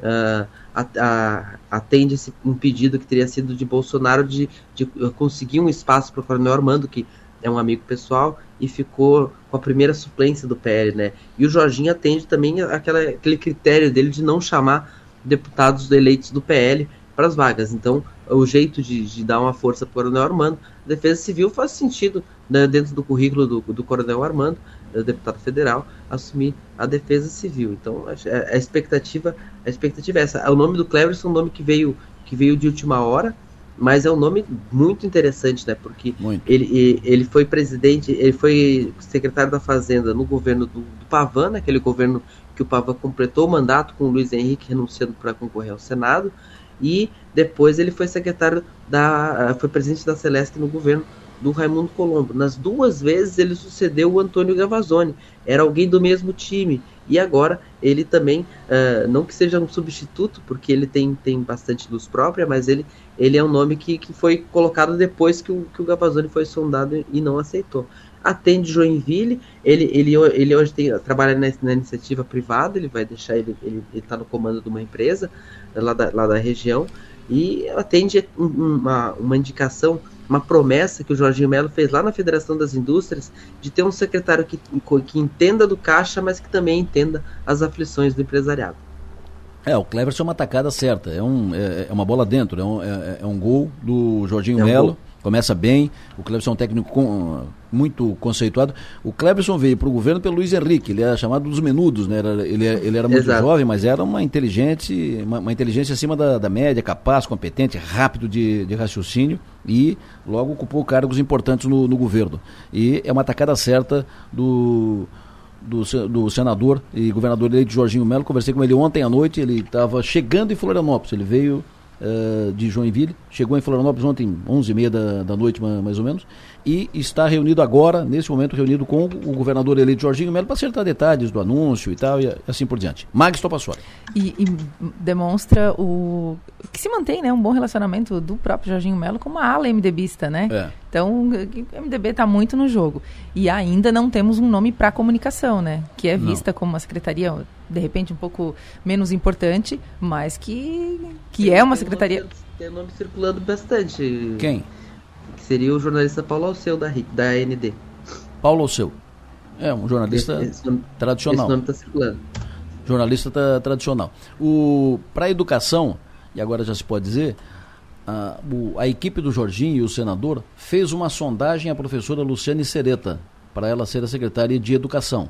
Mas a Luciane disse, olha, eu tô, tenho compromisso na... Agradeceu, evidentemente, mas declinou, porque está assumindo a CAF, tem compromisso com a CAF, com a Associação da, das Fundações uh, uni, Universitárias uh, Comunitárias. Ela tem compromisso com, com a própria Unesc, com o Conselho Federal, com o Conselho Nacional de, de Educação, com o Conselho Estadual de, de, Educação, por isso ela declinou e confirmadíssimo o, o Cimadon. Havia uma dúvida sobre o salário do Cimadon, que ele recebe pela Unisul, pela Unoesc, mais do que, é, é o dobro do, mais que o dobro do salário do secretário de Estado, mas isso foi resolvido e o Cimadon, inclusive na sexta-feira, já estava reunido com a sua futura equipe. Uh, Cimadon, Carmen Zanotto, Colato, Vicari, Moisés Dirman e Cleverson Sivert. Uh, esses nomes anunciados. Mais algum nome, ou, ou Piara, ou só estes? É, eu, além da possibilidade do Coronel Armando também, acho que é um nome que deve. Tem a expectativa sobre se ele vai chamar o, o Silvinei da Uh, Vasquez, né, da, da, da, Polícia Rodoviária Federal para o Secretaria de Segurança. Também é um nome que está que tá no jogo, mas aí sem confirmação. A gente está tá na expectativa. Acho que dos nomes. Uh, e também se uh, Felipe Melo vai ocupar, o filho dele vai ocupar uma pasta e que tipo de pasta ele assumiria. Seria uma pasta com mais destaque, uma casa civil, ou seria uma pasta mais, mais uh, estratégica e menos e mais discreta também. Eu ouvi de, um, de uma pessoa próxima ao, ao governador eleito Jorginho que nomear o filho uh, fragilizaria o filho e o próprio Jorginho, que como filho do, do governador o Felipe pode ter trânsito e, e relações em todas as, as secretarias. Uh, mas se ele for designado para uma, para comandar uma, vai fragilizá-lo e vai fragilizar o próprio governador, porque evidentemente é o filho do, do governador, seria o mesmo que o presidente Bolsonaro nomear o Flávio Bolsonaro para o ministério ou nomear o Eduardo Bolsonaro ou o Carlos Bolsonaro. Eles. É, eles, é o nome indemitível, né? É, não, indemitível e imagina, uh, ele vai ficar exposto, né? Mais que todos os outros, né? Então é, é um risco muito grande para nomear. Por isso, a informação que obtive ontem é que essa ideia o Jorginho teria uh, deixado de lado, de é. não, de não eles chegaram a fazer Eles chegaram a fazer estudos jurídicos para legitimar a, a, que, ele, que ele assuma uma vaga. Uh, tem um precedente do Requião lá no Paraná que, que conseguiu, que nomeou o irmão e, e, o Supremo entendeu que para primeiro escalão do secretariado não tinha problema de, de não, a, a, legislação de nepotismo não se aplica porque é um agente político estão calçados e vamos ver se vai ter Felipe ou não vai ter Felipe no secretariado lembrando que toda vez que o PL participou o partido do Jorginho na época participou de um governo nos últimos tempos o indicado foi o Felipe. O Felipe chegou a ser secretário de três pastas no governo Colombo. Ele foi secretário de Articulação Nacional de Planejamento e, por fim, de Turismo, Cultura e Esporte. Perfeito. A, a, a, informação é que o Jorginho vai anunciar estes, talvez anuncie mais alguém na semana que vem, mas deixará algumas pastas importantes, como a infraestrutura, para anunciar só depois de fechada a operação na Alesc. Por que, Piara? Aí é, é, é, o tamanho dos partidos que os partidos podem ter, né? Uh, por exemplo, a composição da Alesc, ele pode, se, se, se o Milton Schaefer for presidente, o progressista está atendido, não precisa de vaga no secretariado. Aliás, ele nem quer abrir espaço para o Pedrão, o, o, suplente, assumir. Se o MDB for o presi presidente da Assembleia, o tamanho que o MDB pode ter no governo também, também, também é afetado. Então, se, se o MDB não tiver, aí é mais fácil ele pegar uma secretaria de porte como infraestrutura. Então, acho que vai, vai tudo vai, vai é, essa parte final entra na negociação da, do pacote presença da Leste. Ao mesmo tempo, os, os partidos estão bem eriçados, porque eles já esperavam ter alguma coisa já nessa primeira leva. Isso também pode afetar lá as, as conversas da, da, da, da sucessão no parlamento. Maga. E aí voltamos ao, ao gancho inicial de toda essa conversa pós-eleição, que é o fato de Jorginho Melo não dever né, para esses partidos teoricamente. Então ele, ele tem essa elasticidade de tempo e de articulação para chegar é, no início do seu mandato com as coisas é, funcionando sem grandes solavancos. É, ele não tem dívida da eleição. Isso. Mas ele vai ter dívida agora, por exemplo, na Alesc, na formação da maioria que vai aprovar a reforma administrativa, vai fazer. Uh, mas aí ele tem um tempo para articular isso. É, e tem menos, uh, o compromisso dele é, é, menor, né? Ele vai fazer um compromisso agora, né? A, a tendência na Alesc, o Piara, qual é hoje? Hoje a tendência é, tem dois candidatos que estão na, na, frente, que é o Mauro de Nadal e o Zé Milton Schaeffer. Se os dois vão chegar vivos a fevereiro, eu não sei. Por enquanto, são os dois que estão no páreo. Perfeito. Esse primeiro, ele primeiro time de secretários Jorginho Mello é um time. Uh, tem a Carmen, que é deputada, uh, mas é um time de, de, de, de face técnica, né?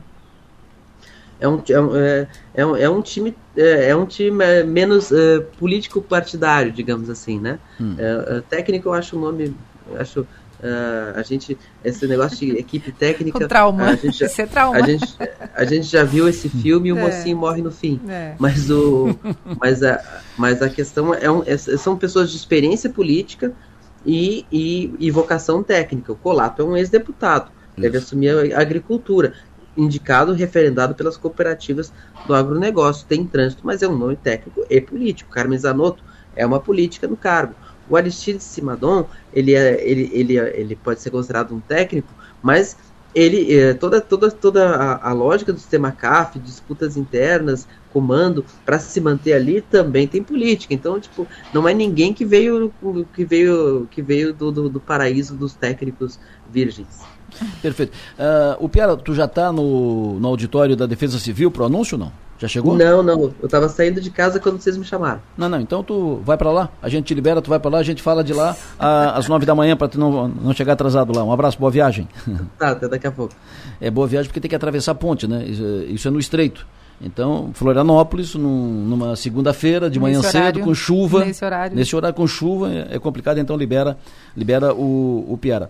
Ô Maga, o, essa, esse perfil do como disse o Piara, esse negócio de perfil técnico é, é Né, traumático. né? Já superamos essa parte, né? É traumático. É traumático. É, desse- esse- esses nomes, ah, esses citados, a Carmen Zanotto, desde o primeiro momento ela está citada. Sempre bom lembrar, a ida da Carmen Zanotto para a Secretaria da Saúde, primeiro, ela é competente, conhece da área, já foi secretária de saúde, é reconhecida em todo o estado, conhece ah, a, a máquina da Secretaria da, da Saúde em Santa Catarina e tem trânsito livre nas instâncias todas da área da saúde lá em Brasília, no Ministério da, da Saúde. Então, é uma é também uma cartada bem dada, um tiro bem, bem dado do governador eleito Jorginho Melo. E a sua ah, ascensão, a sua nomeação para a Secretaria de Saúde confirma que Giovânia de Sá continuará em Brasília. Ela nem vai ficar, não, não vai ficar nem um dia sem mandato. Ela vai continuar em, em Brasília, praticamente reeleita. Ela ficou primeira suplente, mas ela continua em Brasília. Então, Criciúma passará a ter, a partir de janeiro, quatro deputados federais. O Daniel Freitas, o Ricardo Guide, reeleitos, a Júlia Zanata eleita e a Giovânia de Sá, que continuará, que vai exercer a função, continuará deputada, porque a Carmen Zanotto, que é deputada reeleita, que estavam na mesma federação, na mesma, ah, no, mesmo, no mesmo time, a Carmen assume como secretária de saúde. A deputada Giovana de Sá nem limpou direito as gavetas, nem precisou fazer limpa, né? Já pôde deixar tudo por lá. Adelor, brevemente sobre a questão de, de fazer um governo técnico ou não. Acho que eu vou tomar liberdade de usar, de, de- de criar um conceito aqui para que todo mundo nos entenda. Quando a gente fala de, de governo técnico, é basicamente nomear alguém que saiba fazer. Mas é político, né? Tá- a gente está falando de política, é político. Então, e, e esse, e essa tentativa de dif- diferenciação entre governo técnico e governo político e tal, acho que causa mais confusão do que facilita. Então, é basicamente dizer o seguinte: olha, essas pessoas sabem fazer. A Carmen, por ser enfermeira, ter vivência, ter experiência no setor da saúde, sabe fazer, mas é uma política. Professor Aristides Simadon, a mesma coisa, né? Não, é não foi um político eleito, enfim, mas tem trânsito, tem vivência e sabe como funciona o riscado. Então, acho que é, é mais ou menos esse o caminho. É, eu, eu, eu digo que, por exemplo, o, o Cleverson, ele é um técnico. Tem militância política, tá? Foi atraído, tá- faz, está orbitando ali eh, na, no ambiente político desde os tempos do Luiz Henrique da Silveira, mas ele nunca disputou ele, eleição, não tem carreira, não, não deve nem ser filiado em, em partido, o Cleverson. Então é- ele, é um, ele é um técnico, né? É um, é um profissional da área. Mas, mas conhece os meios da política, Conhece. né? O, o, O- caminho, né? Imagina. O Simadon também. Ele é professor, nunca disputou eleição, não sei se é filiado. O- os outros não. A Carmen, ela é- tem conhecimento da área, mas ela é política. Colato, tem a mesma carreira. coisa. O Colato também. O Moisés Dirsman também, entendeu?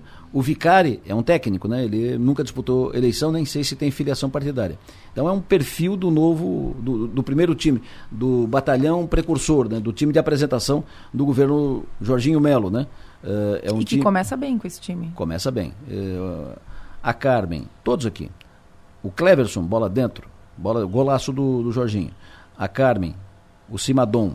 O Colato é da área da, da agricultura, né? Eh, e o Moisés Dirman, que não conheço, mas foi prefeito, de, foi prefeito, então conhece da área da questão administrativa. E o Márcio Vicari foi advogado do Jorginho. Quando o Jorginho disputou o Senado, se elegeu senador, o Lucas Esmeraldino, que ficou por poucos votos atrás do, do Jorginho, entrou com uma ação para tentar impugnar a candidatura do Jorginho e eh, eh, anular sua eleição. O Vicari foi quem defendeu o Jorginho naquele processo. E eles têm uma, uma relação já uh, de mais tempo, né? O, o, o, Vicari atua como advogado do Jorginho já em outras questões e agora ele é levado à condição de procurador-geral do Estado. É levado? Não, deverá ser, porque o anúncio ainda não foi feito. Adelor, ah, e, e, por falar em, em em escalação né, de time, a gente fica muito de olho nessas nomeações e fica vendo é, a reação né, da, das pessoas com relação a isso. E o Jorginho conseguiu, teve uma coisa que ele conseguiu mesmo, mesmo, que foi manter o nome, claro, deve, não deve ter definido há tanto tempo, né? Mas o nome do Cleverson, por exemplo, de fato, não vazou, né? Foi ali aos 45 do segundo tempo Isso. realmente que a gente ficou sabendo. Isso. E, detalhe, ninguém do Sul ainda. Ninguém no, do Sul ainda. Nem o Otmar Miller que estava circulando, o nome dele estava pipocando, permanece. Vamos ver agora às 9 horas, né? O outro Vai... só se for na, na segunda leva. É. Ou talvez seja anunciado hoje. Mas por enquanto não está, não está indicado ainda o nome do Otmar Miller. E o Otmar Miller é o único nome que está bem cotado, uh, está bem citado para integrar o colegiado do Jorginho. Não chega a ser a função né, que, uh, para a presidência da SC Gás não é uma função tipo de, eh, de, de primeiro, de primeiro time, né, de, de, de, núcleo duro do, do secretariado. Né? Não, é do, não é das pastas mais importantes. Né? É uma pasta evidentemente importante, mas não é do núcleo duro do governo. Mas ele está citado, bem citado, o Otmar Miller, que foi diretor da Iriane muito tempo, foi presidente da Câmara de, de Energia da Fiesc durante muito tempo e tem um, respeito da Fiesc, quando o seu nome foi anunciado, eu conversei com o presidente da Fiesc, Mário César Aguiar, e ele disse: tem o nosso total e restrito apoio, vamos apoiá-lo e vamos manifestar isso ao senador, ao governador eleito Jorginho Melo. A Fiesc não tomou a iniciativa de indicar, mas no momento em que o nome veio à tona, a Fiesc vai apoiar de forma uh, ostensiva e pública, me disse o Mário César Aguiar. Adelori, mais uma coisa. Quando a gente fala em representatividade, se você fizer a conta de novo, né, que a gente está sempre acompanhando isso, mas os cinco, os, aliás, os quatro que teremos, né, os quatro federais que teremos a partir de 2023 são apoiadores de Jorginho Melo. Alguns do mesmo partido, outros não. Mas a deputada Giovanni apoiou, o deputado Ricardo Guide também. É, e os estaduais que a gente tem aqui. Então a gente tem uma, uma grande representatividade, tanto estadual quanto federal, aqui de Criciúma especificamente. E aí a, a, gente vai ver se desenhar isso, né? Até que ponto isso vai essa representatividade vai se transformar em indicação de repente para algum cargo, né? Será que a gente vai ficar assim realmente o Sul sem nenhuma indicação, sem nenhum nome daqui? Porque parece que a conta não fecha, né? Se a gente tem claro. tanta representatividade aqui e que são apoiadores de primeira hora do Jardim Melo, alguns de segunda, ok, mas, né? Mas é, né, a conta aí não está fechando. Perfeito. Nós estaremos lá, nós estaremos lá às 9 horas da manhã, estaremos falando de lá. Eh, o Bruno Galazzo estará conosco falando de lá, o Piara Bosque estará falando de lá conosco. Nós estaremos aqui, eu e a Maga, para confirmar, falar e tal. Vamos comentar os, os nomes a, anunciados. A partir das 9 horas voltaremos a falar de Florianópolis com o anúncio do governador eleito Jorginho Melo, os primeiros secretários do governador eleito Jorginho Melo. A partir das 9 horas da manhã será nosso foco aqui. Não será anunciado hoje ou será anunciado? Não sei. O líder da, do governador Jorginho na Assembleia deverá ser o deputado Ivan Nats. Já será anunciado hoje, deputado? Bom dia. Bom dia, Lessa. Bom dia, Mário. Bom dia a todos vocês da São Maior. Não, não, não, não me coloca nessa situação aí, não tem nada, nada acertado, não, não. Eu estou aqui para servir, como servir meu partido, servir o governador, servi o Jorginho Melo, durante, desde quando cheguei no partido, sou um escudeiro, um defensor da, do partido e da proposta do senador. Mas não tem nada definido com relação à liderança do governo. É uma escolha exclusiva do governador que nós vamos respeitar, porque ele sempre vai fazer o que for melhor para os catarinenses e nós estamos aqui para servir. Perfeito. Mas tem uh, alguma. Uh, o senhor está conversando com, com o Jorginho sobre isso. Qual é a previsão para definir a liderança do governo na, na Assembleia? Bom, é, nós estamos trabalhando para acompanhar agora. É o momento de acompanhar a nomeação dos secretários, né? É, acompanhar, ver qual é a, a linha que o Jorginho pretende, pretende seguir e deixar as coisas acontecer com naturalidade. Tem muita coisa acontecendo no parlamento que precisa da intervenção do governo. Uh, por exemplo, nós estamos votando agora a LDO, que, que recebeu mais de um bilhão de emendas dos deputados, então isso interfere, né? O governo precisa ficar atento. Tem uma lei que está sendo votada agora, que é a lei da SCPAR, a SCPAR Parcerias, que muda a forma de garantia que a SCPAR vai dar para as empresas, ou seja, autoriza o Estado a dar em garantia nas parcerias e nos financiamentos recursos que são repassados automaticamente do governo federal. Então, é uma, acho que é um tema bastante complicado, porque a gente pode comprometer ah, o fundo de participação dos municípios, os repasses que vêm da União para a segurança pública, para a saúde. A lei que está aqui para ser votada agora é no sentido de, de permitir que esses repasses sejam dados em garantia de financiamento bancário e de, de, de parceria, que é um, um risco muito grande que pode comprometer a receita do futuro governo. Então, uma lei, lei importante. Tem a questão do, da fixação do, do novo salário né, dos secretários, do governador, da vice-governadora, que a Assembleia vai ter que fixar ainda antes do dia 20. Tem a formação da, das comissões, a eleição da nova mesa diretora, que a Assembleia Legislativa tem por praxe. Adelore, você acompanha bem isso aí, o Piara, a Mari também. É, é, nome, é, decidir antes do, do, do, término do ano, a Assembleia sempre vai para janeiro com a questão da mesa diretora e as comissões definidas para o próximo mandato. Então, tem muita coisa para fazer aqui, que é independente do governo, mas que tem relação direta. Nós estamos trabalhando nisso daí. O Maga?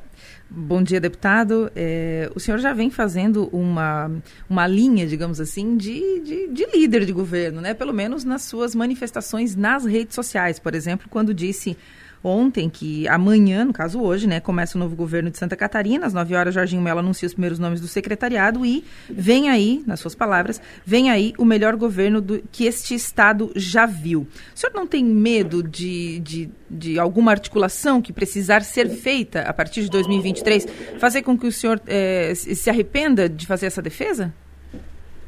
Não, acho que nós vivemos um momento de profissionalismo da política, catarinenses é, precisam compreender e estão compreendendo que, que a gente vive um momento de profissionalizar a atividade política. É, o novo governador sabe disso, é, vai profissionalizar, vai trazer para o secretariado profissionais.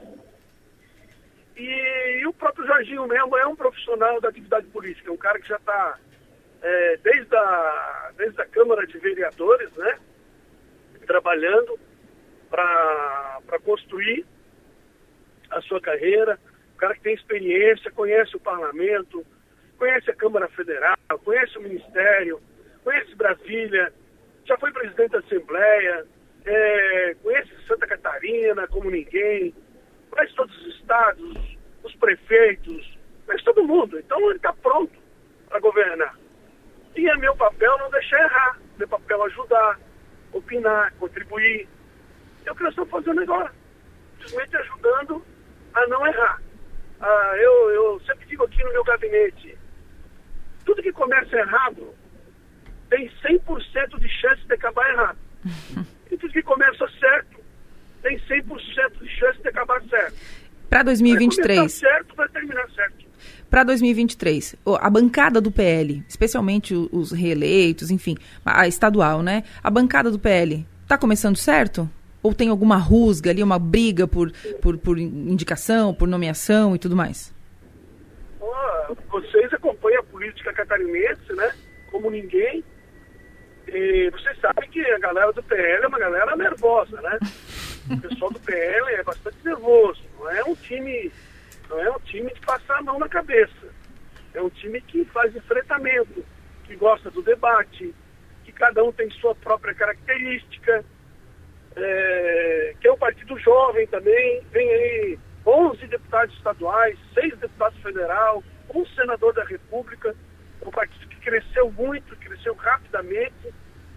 Mas nós precisamos conhecer a característica de cada um, compreender o que cada um deseja, é, conhecer as características regionais de cada deputado, uh, para onde cada um pretende caminhar e adequando para para que todos sejam atendidos. Né?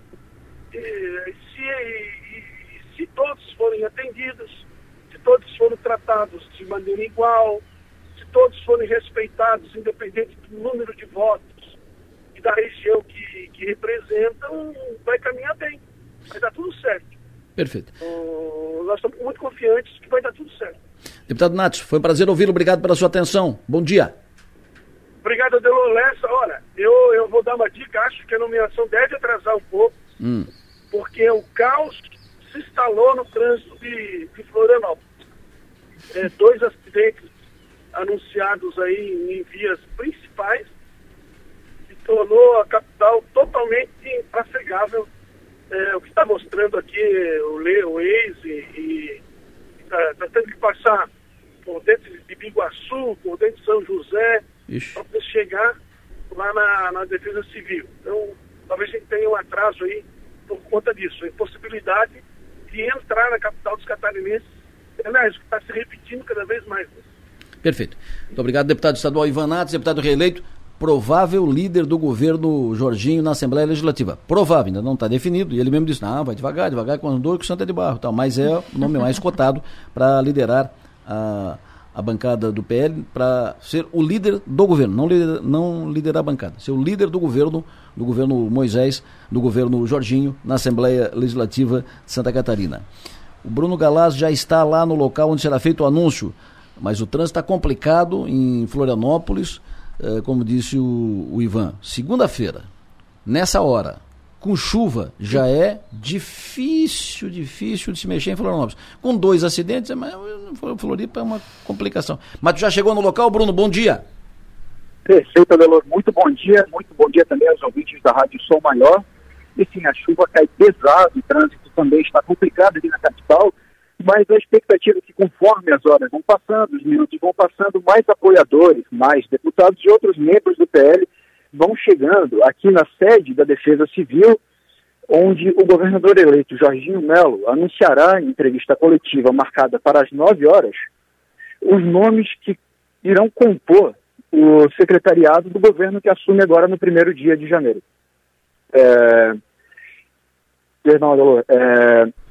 Pois ah, o sinal está Está oh, meio complicado. Okay. É, enfim, pelo menos das pastas que não sofrerão mudanças na reforma administrativa que será encaminhada à Assembleia Legislativa de Santa Catarina agora no ano que vem.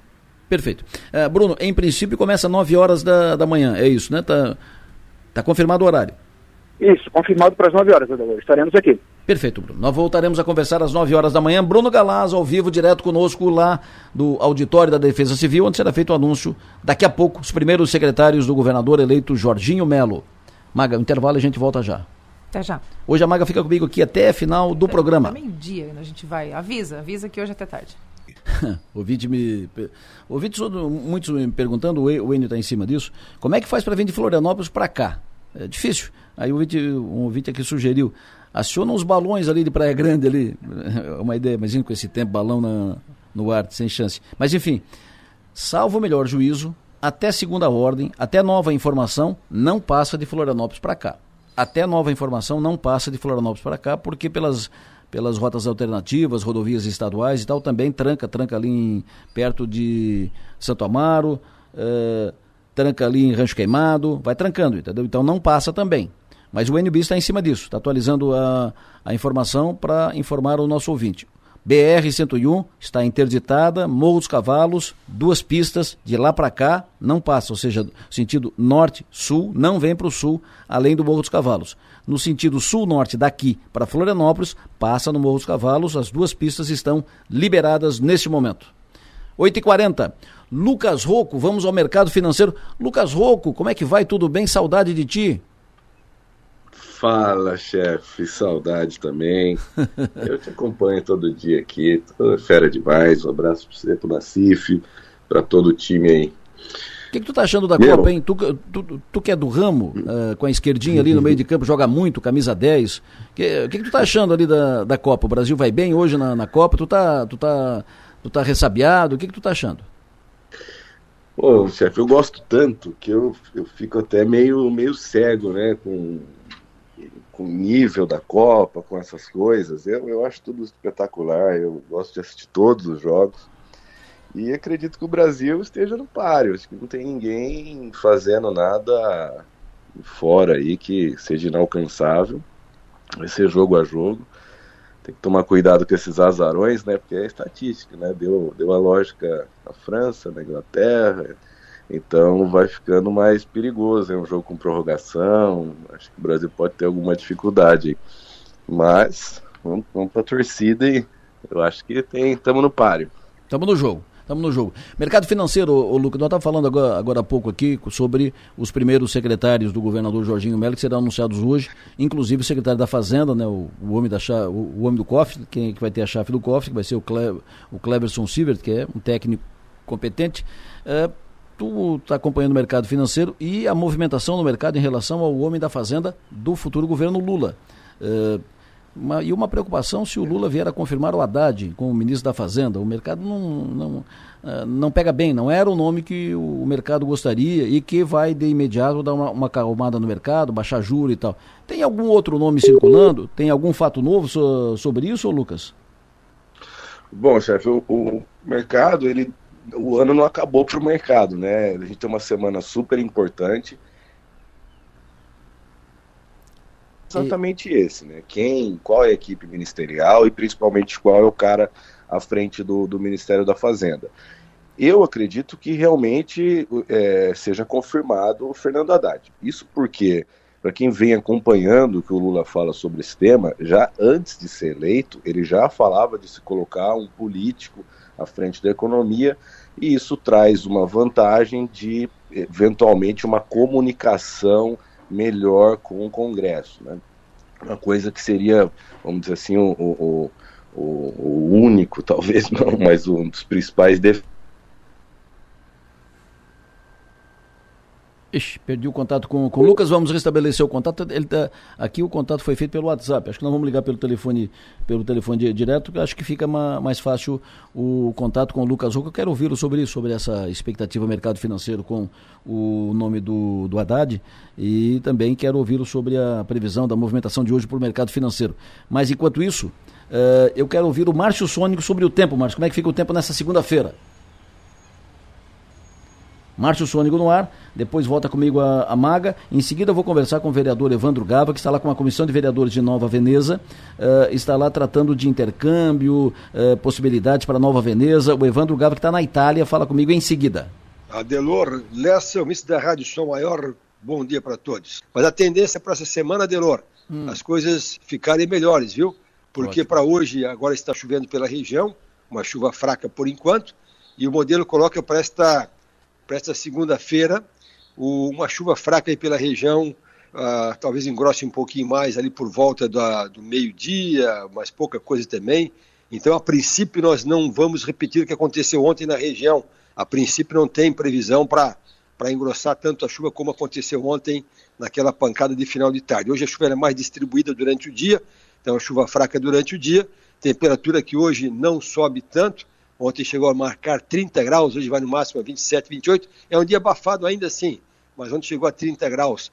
Hoje, então, chove agora durante o dia, também durante a noite, pouca coisa. Amanhã, terça-feira, ainda amanhece um dia abafado com 22 graus, vai no máximo a 29. Amanhã tem alguma pancadinha muito leve, viu? Durante o dia, pouquinha coisa. Amanhã já começa a escassear a chuva, mas tem uma chuvinha fraca assim amanhã, ali mais para final de tarde, começo de noite. Na, na, isso isso terça-feira. Na quarta-feira já o tempo é melhor, com o sol aparecendo, aí um dia quente com a temperatura chegando aos seus 29, 30 graus na quarta-feira, sem previsão de chuva.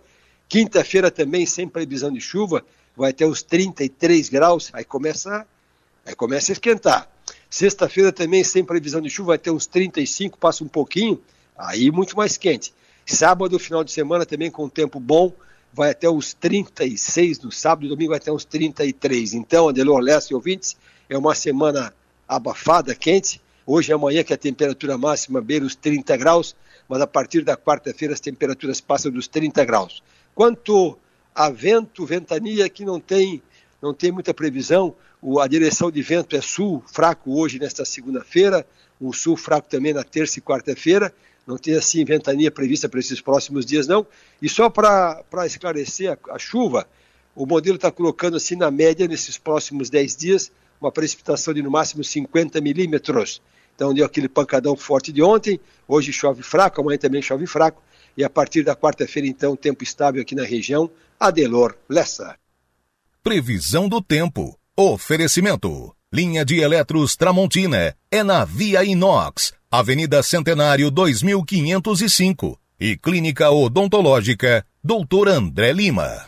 Mãe preocupada aqui, uh, o filho foi para um passeio Balneário Camboriú, pela escola lá na Nova Veneza. Uh, falaram, ó, oh, os cavalos, pode fechar e tal. E não adiantou, foram, e agora não, não consegue voltar, porque está tra travado ali no, no Morro dos Cavalos, no sentido norte e sul de lá para cá. Pergunta se tem previsão para liberação até o fim do dia. Por enquanto, sem previsão para liberação. Deve liberar durante o dia, talvez ainda, ainda pela manhã, mas sem previsão. O NUB está em cima do, do assunto, vai trazer mais detalhes em seguida, atualizando sempre a informação em seguida. Vamos retomar a conversa com o Lucas Rocco. Lucas, tu estava falando sobre o mercado, né, o mercado nervoso, uh, sobre a provável confirmação do Fernando Haddad como ministro da Fazenda. Exatamente, Adelor. Então essa sinalização o Lula já tinha feito durante a campanha. É, existe realmente a, a, vantagem de ser uma interlocução melhor do que o Paulo Guedes tinha com o Congresso, mas as vantagens acabam aí. É, se, é, tudo o restante é, é, é preocupante, é, principalmente no que diz respeito às questões de austeridade. O Brasil já tem uma dívida trilionária, já chega a 6 trilhões de reais, ela já ocupa já muito próximo de 80% do PIB, e quando esse endividamento passa de 80%, ele tende a, a, a ficar fora de controle.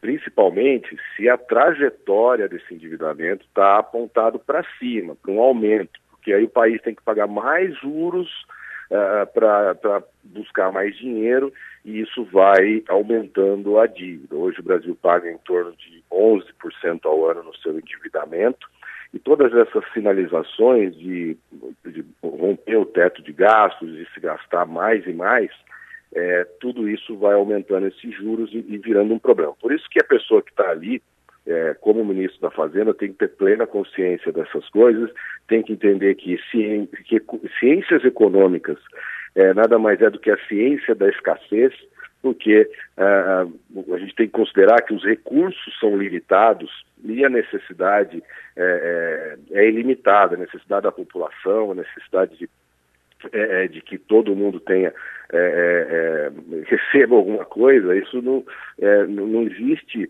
vazão suficiente de recursos para todo mundo, né? Se não dava um salário aí de, de 20, 30 mil para cada um, resolveria o problema.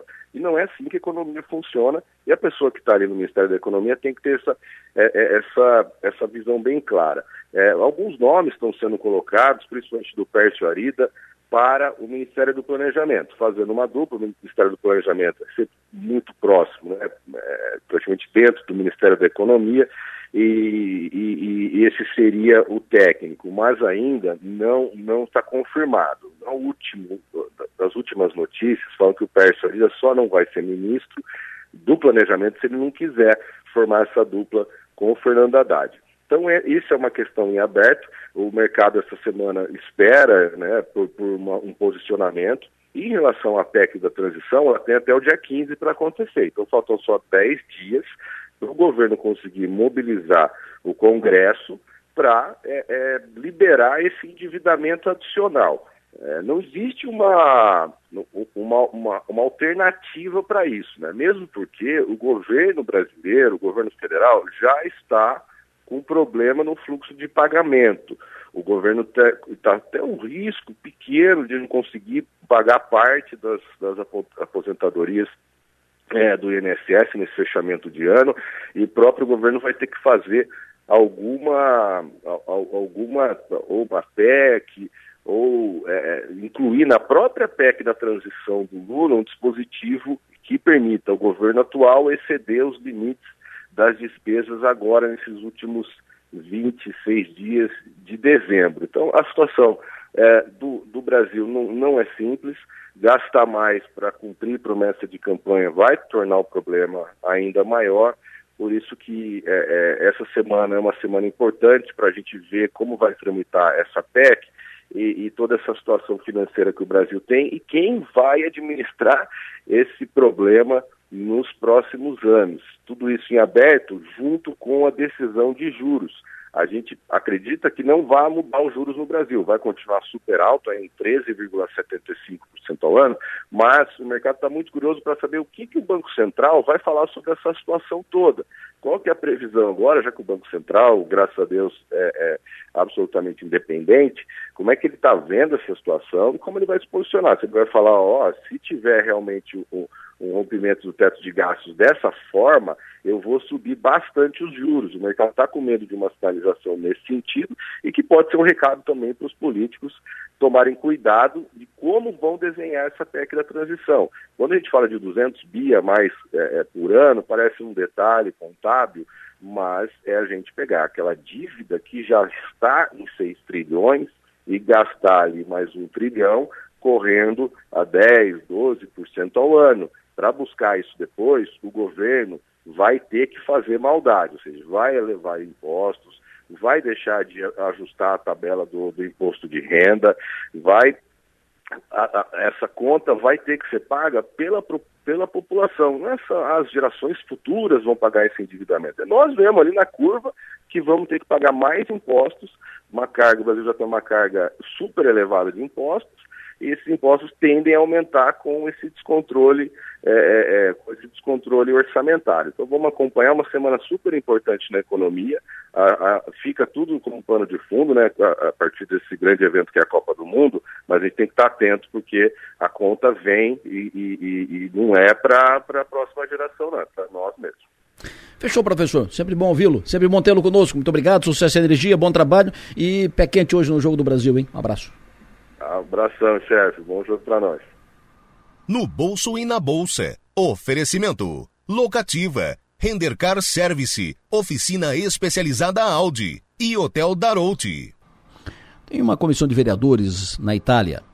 Comissão de vereadores que eh, foi para lá para tentar res, restabelecer, retomar um projeto, um projeto de intercâmbio eh, de, da Itália, cidade, uma cidade da, da Itália, cidade pequena da Itália, com Nova Veneza. Na linha conosco, o presidente da Câmara de Vereadores, falando lá da Itália, conosco aqui, presidente da Câmara, vereador Evandro Gava. Bom dia, presidente. Buongiorno, buongiorno, a tutti quanti ascoltatori della città, della regione. un, un, un, piacere parlare con lui. Piacere mio.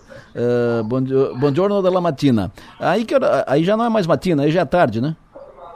Mezzogiorno, da fare un pranzo adesso. Bom, agora não te empolga, volta, Beh, a, volta, volta a falar por português parlato, aqui. Ma, é, abbiamo parlato português para não espalhar e sim, compreender sim. tutti quanti ascoltatori. E como diria o Nassif, presta atenção, não sei como é que fala presta atenção em italiano, mas vamos falar no português aqui do presta atenção, vem para cá. volta para terra certo. aqui, Evandro. Ô Evandro, o, certo. Que, que horas são aí agora? Agora são meio-dia e trinta. Meio-dia e. Meio-dia, não, é, escusa, é uma hora quase. Uma hora. Perfeito. Uh, aí deve ser meio-dia e 54, já como é uh, 8h54, aí deve ser meio-dia e 54. Me fala sobre esse trabalho de vocês, a missão que vocês estão encaminhando. Está fechado, retomado o, o, o intercâmbio, o que representa. Fala dos resultados até agora já conquistados, já contabilizados pela comitiva de vocês aí na Itália. Bom, Adelor e ouvintes, é uma construção, né? Ela iniciou lá uh, por volta de 1980 por uh, Maurício Romanha, é, nato aqui em, em Malo, de uma aproximação e de um reconhecimento que existe lá no Brasil, pessoas que saíram desta região e foram lá e construíram todo o progresso da região. Então, até meados de 80 não, não se sabia tanto é, dessa história aqui pelos italianos. E com esta aproximação for, foram feitas construções de, de, de, de, de pactos de amizade, de, de, de, de, movimentos para que o italiano conhecesse e reconhecesse a nossa região. Então, uh, mais próximo agora, né, é, é, em 2019 foi construído aí um, um, uma espécie de pacto de amizade com a região do Vento, em especial com Malo, e para começar as tratativas não só de reconhecimento, mas de é, é, troca de informações, troca de, de, de, de conhecimentos da cultura, do comércio, da indústria. E com a pandemia, é, parou tudo, cessou tudo. E neste ano, é, é Malo enviou ao, ao, ao, município, enviou à Câmara de Vereadores a solicitação é, de, do, desse novo pacto de amizade, do, do, da, da, da, retomada desse pacto de amizade, que vai trazer muitos benefícios para a nossa região. Não são benefícios muitas vezes imediatos, mas como falei, são construções. Nós tivemos em Veneza, nós tivemos reunião é, é, é, com o secretário de Estado da Cultura e Fluxo Migratório, o senhor Cristiano Corazali, onde esse, ele reconheceu Nova Veneza como cidade honorária é, da região do Vêneto. E lá nós retomamos a conversa de um projeto chamado Citadela, que é promovido pela Unesco, que aproxima é, as regiões. É, lá nós estamos buscando e, e, pedimos a eles, através de ofício, que é, colocasse no orçamento regional do, do, ano 15 mil euros, que será o, o, o, motivador para a troca de intercâmbio entre alunos de uma escola da comunidade de São Francisco, interior de Nova Veneza, e alunos da comunidade de Malo. Então, é, vai ser uma troca que esperamos é, meio breve, né, com esse reconhecimento, com esse contato que a gente fez, onde a professora de Nova Veneza e, o, e, alguns alunos de Nova Veneza virão à Itália, ficarão aqui conhecendo a cultura, o trabalho, e, e, e o mesmo acontecerá com as pessoas, os alunos e professores da cidade de Malo com Nova Veneza. Então, este, é, é, esse foi o contato que a gente fez em, em, em, Veneza, acompanhado pelo prefeito de Malo, o Moreno Marsetti, e também tivemos lá uma reunião com o presidente do Conselho Regional do Vêneto, no Palácio Balbi, o Palácio do Governo no Vêneto, o senhor Roberto Ciambetti, onde nós falamos de, uh, do reconhecimento deste pacto de amizade e também da Associação Vêneta de Nova Veneza, eh, esse reconhecimento eh, da existência da Associação Vêneta de Nova Veneza para futuros projetos. Também solicitamos a ele que reforçasse essa verificação orçamentária para o projeto Citadela, que são projetos que serão construídos ao longo eh, do tempo entre as cidades irmãs de Malo e Nova Veneza. Perfeito. Uh, vocês ficam até quando aí, o Gava? Nós temos ainda um compromisso, estamos agora sentado com o prefeito da cidade de Bevelacqua, com uma, uma vereadora é, é, aqui, a, a, nossa amiga Gabriela Roncone, o prefeito é o Valentino Girlanda. Nós estamos aqui num almoço tratando também de um pacto de amizade, de um gemelagem com esta cidade. É interessante, Adelor, que é, eles não conheciam muitas. Nós trouxemos aqui imagens da, de Nova Veneza de 1893, imagens de agora, entregamos uns pendrives, também divulgando a nossa cidade, a nossa região, e, e, o prefeito aqui não conhecia, não sabia que existia isso, e se interessou justamente pelo número de brasileiros, e em especial da nossa região, que está aqui. Amanhã nós é, vamos à Pesqueira e lá nós vamos formar novamente né, a intenção de um pacto de amizade com Pesqueira, um gemelágio, hum. porque só uh, aí Pesqueira vai analisar o nosso pedido e formalizar uh, a partir do momento que não, nós queremos ser uh, queremos ter esse gemelágio, que faz essas trocas de informações comerciais, industriais, culturais, queremos ter um gemelágio. Então, dia 8 nós vamos ter né, é, na Câmara de Conselheiro, na Câmara de Vereadores e na Comuna, na Prefeitura de Pesqueira, é, esse, essa oficialização do pedido de Nova Veneza para com um gemelágio com Pesqueira. Pesqueira deve ter em torno de umas 300 pessoas só de Nova Veneza. Sim, então, sim. são movimentos importantes é, na construção desta reaproximação, porque eu, eu contei lá em Veneza de que é, quando chegaram os italianos aqui, promovido pelo governo brasileiro, é, prometeram que iria ter um paraíso aqui. Chegaram no meio do mato de Índia, tiveram conflito e muitos queriam voltar e não puderam retornar. Então, a partir do momento que a gente pôde fazer esse contato com a Itália, mostrar que lá existia um cidadão é, é, daqui que promoveram o progresso, estimulá-los a investimento. Nós tivemos em Malo em três empresas, uma delas se interessou em conhecer o mercado na, na fábrica de carrocerias, inclusive falamos da Librelato, para promover lá o, o, o, um trabalho que eles aqui querem de expansão. Então são contatos importantes, por muitas vezes pessoas não entendem que é necessário também é, o cargo representativo de vereador, é, é necessário esses contatos para despertar o interesse e colher os frutos, como Nova Veneza já colheu com a gôndola, já colheu com outras outras situações, na escola da gastronomia, onde é, pessoas de Longarone foram a Nova Veneza e ensinaram a gastronomia italiana, não atípica, né? Enfim, Adelor, é uma oportunidade que a gente está tendo de mostrar a nossa cidade e dizer a eles: somos irmãos, estamos lá esperando vocês para qualquer coisa, seja cultural, industrial, comercial, enfim, existe um lugar e eu eh, colhi esse depoimento ali de algumas de alguns empresários que foram lá há um tempo atrás e disseram: eu me sinto em casa, eu estou como se fosse no vento. Inclusive, inclusive a, a, a língua vêneta, que aqui já não existe mais, eles puderam observar em Nova Veneza, dizer assim, aqui não existe mais algumas palavras que vocês pronunciaram enquanto nós estivemos lá. Então, eh, nós ficamos felizes, estamos eu, o vereador Haroldo Frigo Júnior, o vereador eh, Ricardo eh, Vitali, eh, Rodrigo Vitali Spilleri, a vereadora Elizabeth Portolotto, tratando e, e, entregando aí a nossa cidade eh, aqui nesses municípios italianos. Perfeito, boa missão, bom trabalho e sucesso aí, uh, Evandro. Um abraço. Obrigado, Adelor, pela oportunidade de conversar com você e todos os ouvintes. Muito obrigado e conte sempre conosco. Um grande abraço a todos aí é, da nossa região, em especial de Nova Veneza. Piacere mil. Um abraço. Piacere. Piacere. Uh, Evandro Gava falando conosco, presidente da Câmara de Vereadores, com outros vereadores, está na Itália. Maga, onde ele está fazendo esse intercâmbio? Na pesqueira de Garda. Primeiro tem um amigo, irmão lá na, na pesqueira que é chefe de cozinha. E era nosso, estudamos juntos aqui na, na faculdade, ele foi para lá cedo e a história dele, que ele virou chefe de cozinha, é uma história muito interessante. Eu já o entrevistei aqui no, no Nomes e Marcas. Ele era, ele foi lá de auxiliar, auxiliar de, de cozinha, limpava a, a, cozinha e tal. E mais ligado, né? Uhum. Ligado, ligado como nós todos ligado, né? Nas coisas como funcionavam. Um dia de manhã, o dono do restaurante bateu pino porque o chefe da, da cozinha, o chapeiro, não veio, não apareceu. O cara da que faz ele. E agora o que, que faz? Fecha o restaurante, não, não fecha o restaurante, busca outro, não veio, não veio, não veio. E aí o Clair eu disse, deixa que eu faço. Aí o cara olhou para ele, tipo, what? Tu? Tu, you? tu? Uh, mas como? Tu, tu, sabe fazer? Não. Uh, mas dá que eu faço. Fazer. Dá que eu faço. Não, mas não, tô aqui, tô vendo, eu faço. Se eu fizer ruim, manda embora. Agora, se eu fizer, me dá a oportunidade. Eu faço. E ele fez, e é, e é hoje o chefe de cozinha, que ele chama lá de Coco, é, chefe de cozinha, faz mais de 30 anos, 35 anos que ele está lá como chefe de cozinha trabalhou quase todo esse tempo num restaurante e hoje está num, num, outro restaurante lá, o Clair Antunes, que é lá da Pesqueira. Pesqueira tem muito, ele diz que tem só 300, lá na, na Pesqueira 800 uh, 300. Uh, de, de, de, Nova, de Veneza. Nova Veneza.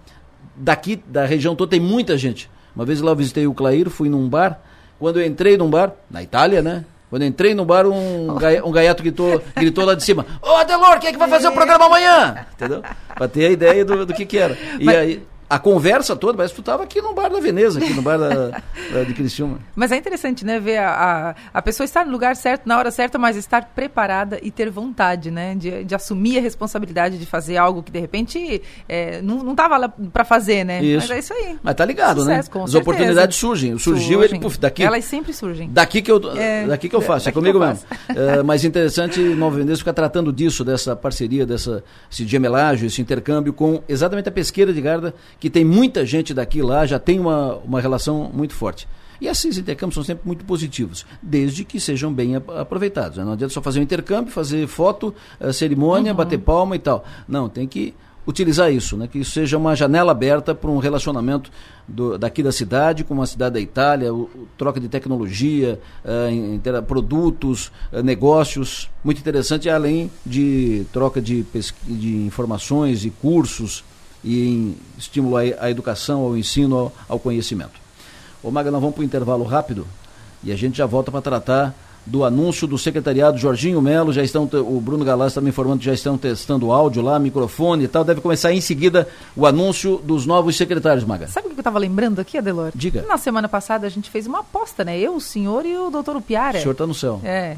Quem vai anunciar primeiro, Lula ou Jorginho? Viu? Viu? Jorginho. Não, eu que acertei, né? Hum. Ah. hum. Em seguida, uma informação interessante. Uh, pelo respeito, por merecimento, foi inaugurada a praça com o nome da Suzana Naspolini em Duca de Caxias, cidade de Duca de Caxias, no Rio de Janeiro, no sábado. Prefeitura de Duque de Caxias inaugurou creche que recebeu o nome da, da jornalista Suzana pelo reconhecimento pelo trabalho, né? homenagem por tudo que ela fez, sempre cobrando do poder público melhorias para a população, inclusive na área da educação. O espaço começa a funcionar hoje, vai atender 150 crianças com brinquedoteca, berçário, fraldário, lactário, espaço para amamentação, solário. A filha da Suzana, a Júlia, esteve presente, eh, acompanhou a cerimônia, se emocionou com a homenagem, claro, falou pela mãe. Eh, a Maria da Alfarra, mãe da Suzana, também esteve lá, falou na, na cerimônia, foi também homenageada. A Suzana morreu no dia 25 de outubro, agora, aos 49 anos, vítima de um câncer. Foi a quinta, o quinto câncer que ela teve. Venceu os outros quatro, nesse não deu. Ela morreu em São Paulo, onde ficou internada.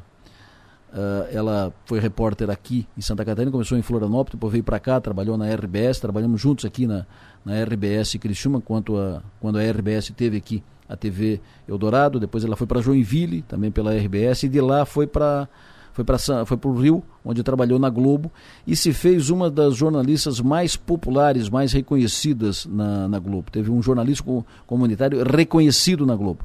Por isso, essa foi a primeira obra pública inaugurada com o nome dela, uh, uma creche lá na cidade de Duque de Caxias, mas terá ainda pelo menos mais quatro obras públicas, uma na cidade do Rio de Janeiro, outra em outras cidades ali da, da, da grande, né, da, da, área no entorno da cidade do, do, Rio de Janeiro, pelo menos mais três, quatro obras públicas que receberão o nome, receberão o nome da Suzana, vai ter rua, vai ter escola, uh, e interessante esse reconhecimento que a Suzana está tendo lá no Rio de Janeiro. Foi uma cerimônia bonita, conversei com a Maria da Alfarra ontem, todas emocionadas, ela, a Júlia, e homenagens merecidas à nossa jornalista, à nossa criciumense, a Suzana Naspolini, que faleceu agora no, em outubro, né, no final do mês de outubro, dia 25 de, de outubro, vítima de um câncer. 9 e 13, principal assunto do dia, principal pauta do dia, o primeiro anúncio do governador eleito Jorginho Melo, secretariado de Jorginho, os primeiros nomes anunciados em seguida. Uh, Bruno Galás já está de prontidão. Bruno, como é que estão as coisas aí? Começa em seguida? Já começou? Vai começar? Tem hora? Muito bom dia novamente, Adelor. Pelo andar da carruagem, a previsão é de que nos próximos minutos já o governador eleito Jorginho Melo já chega aqui na sede da, da Defesa Civil, mas a imprensa em peso já comparece ao lugar, assim como também é, alguns apoiadores. Inclusive passou por mim agora o deputado Ivanete, assim como também a ex-vice-governadora e deputada também agora, Daniela Rainer. A expectativa é que, Adelor, dentro dos próximos minutos, o, o governador Jorginho Melo chegue ao local para dar início ao anúncio da, da equipe. O, o, governador já está, no, no, ele não está no auditório, mas ele já está aí no, no prédio da Defesa não, Civil. Ainda não chegou. Ah, ele não chegou no prédio? Ainda não chegou aqui no local. Ah, perfeito, porque tem o, o trânsito hoje em Florianópolis, em Florianópolis está muito complicado, né, por, por causa da chuva e acidentes e tal. É, foi o que o próprio deputado Ivan Nates informou, né, que seria difícil é, começar no, no, horário. E de fato deu, está dando o que o, o Nates previa, não vai começar no horário. É, então, estão todos aguardando apenas a presença do Jorginho Melo. O problema é que o Jorginho tem um compromisso daqui a pouco, às 10 horas da manhã, quando ele vai receber o ministro de Desenvolvimento Regional, né? Então, a, a expectativa agora é, é isso. O, o Jorginho não chegou, Uh, tem algum assessor do, do, do, governador eleito aí no, no auditório, Bruno? É, eu já, inclusive perguntei, Adelor, mas não me foi passada nenhuma informação a respeito do, de, de um horário, de uma previsão de chegada do governador eleito. Então tá bom. Uh, alguma pergunta, Maga? Não, é isso. Perfeito. Ô Bruno, tu fica conosco na linha, fica ligado, fica no, no retorno aí, assim que tiver uma, alguma movimentação, tu dá um grito que a gente te, te coloca no ar em seguida. Estou aqui em prontidão, Adelor. Forte abraço. Fechado. Bruno Galás, jornalista Bruno Galás, eh, conosco lá na, pela Rádio São Maior, lá no auditório da Defesa Civil, aguardando o anúncio dos primeiros secretários do governo Jorginho Melo. Nós já falamos no, no início, Maga. Deverão ser a, anunciados agora pela manhã o nome do Clevers Cleverson Sivert, que foi presidente da Celesc nos governos Colombo e Eduardo Moreira, foi secretário já da Fazenda no período de Leonel Pavan, quando foi governador efetivo no final do segundo mandato de Luiz Henrique da, da Silveira. É, deverá ser anunciado também a Carmen Zanotto, secretária de Saúde, o Aristide Simadon, secretário de Educação, Valdir Colato na Agricultura, o Moisés Dirsman na Administração e o advogado Márcio Vicari como Procurador-Geral do Estado. Esses são os nomes mais cotados, citados para assumir. Aí falam outros nomes. Otmar Miller na presidência da SC Gás, o Coronel Armando na, na chefia da Defesa Civil, entre outros nomes que são citados, cotados também. O Silvinei Vasques também? O, Silvinei Vasques. Eu, eu acho uma, uma... É, o Silvinei Vasques, pelas circunstâncias, denunciado pelo Ministério é. Público, uh, respondendo a processo tal, seria. O, o Jorginho entraria numa rota de colisão, talvez, com o governo federal e com o Supremo Tribunal, com o Ministério Público e tal. Talvez ele não queira comprar essa briga. Mas efetivamente foi um nome que o Jorginho teve na cabeça, chegou a fazer sondagem, conversa tal. Inclusive nós demos essa, essa informação aqui em, em, primeira mão, era o nome que o Jorginho tinha na cabeça para chefiar a segurança pública. O Silvinei Vasques começou sua trajetória aqui, ele é paranaense, mas aqui ele fez, a, ele fez universidade, fez seus estudos em ensino superior, tem três faculdades todas aqui, feitas aqui uh, em, em, Santa Catarina. Ele foi chefe da Polícia Rodoviária Federal de Santa Catarina, foi secretário de Segurança de São José. Então ele tem relações aqui fortes com o Estado, conhece bem a situação. Era o nome que estava na cabeça do Jorginho, mas talvez pelas circunstâncias, pelos, uh, pelos problemas e uh, o, pelos envolvimentos né, do Silvio Ney Vaz, talvez ele não seja anunciado por isso. Adelor, por falar em homenagem, agora voltando um pouquinho, né? Por falar em homenagem à jornalista Suzana Naspolini, é, que foi homenageada recentemente no Rio de Janeiro, o diretório acadêmico da Ecocria também homenageou a, a, a Suzana. O, a, a, nova composição, né, para dar com da Ecocria, que vai que vai estar vigente em 2023, é, nomeou então a DACOM, agora chama-se DACOM Suzana Naspolini. É mesmo, que é maravilha. Mesmo. DACOM é Departamento de Comunicação? É o Diretório Acadêmico. Ah, o, D, o DA, o, o Diretório Acadêmico do o, o, Diretório Acadêmico do curso de Comunicação. Do, da, da Escola de Comunicação. Da Escola a de Comunicação, que engloba três cursos de comunicação três cursos que são jornalismo, jornalismo, publicidade, propaganda e comunicação digital. E comunicação digital. Então o diretor acadêmico chama diretor, uh, DA, uh, diretor é, acadêmico Suzana Naspolini. Suzana Naspolini. Maravilha. Mais uma homenagem a Suzana, justa homenagem feita pelos alunos do diretor acadêmico. Então a Suzana tem homenagem em Criciúma, uh, Duque de Caxias, Rio de Janeiro e mais três cidades do estado do Rio de Janeiro. Merecidas. Homenagens justas, merecidas à jornalista cristiumense Suzana Naspolini. São 9 horas e, e 18 minutos. Continuamos aqui na, na expectativa do anúncio do, do novo, o, o presidente da Assembleia, o Sopelso está chegando lá. O Bruno, fala com ele. Bruno, o Sopelso está por perto aí de ti? Alô, Bruno? O, o, o Moacir Sopelso, presidente da, da, Assembleia Legislativa de Santa Catarina, chegou lá também para o anúncio, para o ato. Uh, então, as autoridades estão chegando. Como foi dito pelo deputado Ivan Nates, está difícil o acesso, já é difícil. E numa segunda-feira, com chuva, uh, para sair da, da ilha e para o estreito, uh, cruzar a ponte, e ainda teriam acontecido um, dois, uh, dois acidentes, foi o que disse o deputado Ivan Nates, por isso o trânsito mais complicado, mais difícil de chegar, de acessar lá no auditório da Defesa Civil. Eu estive lá no auditório da Defesa Civil quando Moisés fez o anúncio do seu secretariado.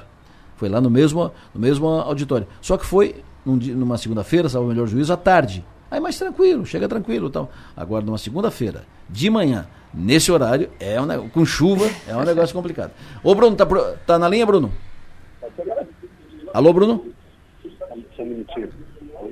O Bruno fala conosco em seguida, com o Sopelso, com outras autoridades. Votaremos em seguida lá para Florianópolis, na expectativa do anúncio do governador eleito Jorginho Melo, secretários. Começou lá a, a, coletiva, começou a entrevista do governador eleito Jorginho Melo, anúncio dos secretários. Vamos a Florianópolis. Vamos acompanhar o anúncio Uh, governador Jorginho Melo está neste momento falando, fazendo o anúncio dos secretários.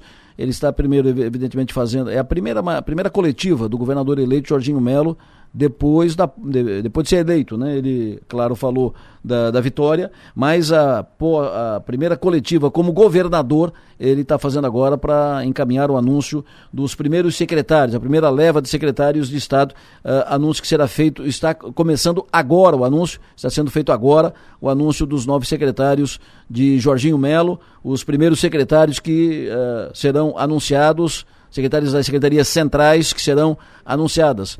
Vamos com o áudio de Florianópolis em seguida, uh, com o Bruno Galás, que está lá acompanhando o anúncio, vai colocar no ar a, a, palavra do governador eleito Jorginho Melo, que vai assumir em 1 de, de janeiro, e estão lá os secretários todos. O Jorginho vai fazer a, a introdução, vai fazer o, o, anúncio e depois o, o Jorginho sai uh, do espaço porque vai receber o ministro do Desenvolvimento Regional, vai se reunir, no, vai participar da reunião do Fórum Parlamentar, que vai receber o ministro do Desenvolvimento Regional uh, para tratar do, de recuperação, estragos causados pelas chuvas uh, no, sul, no, no, estado de Santa Catarina.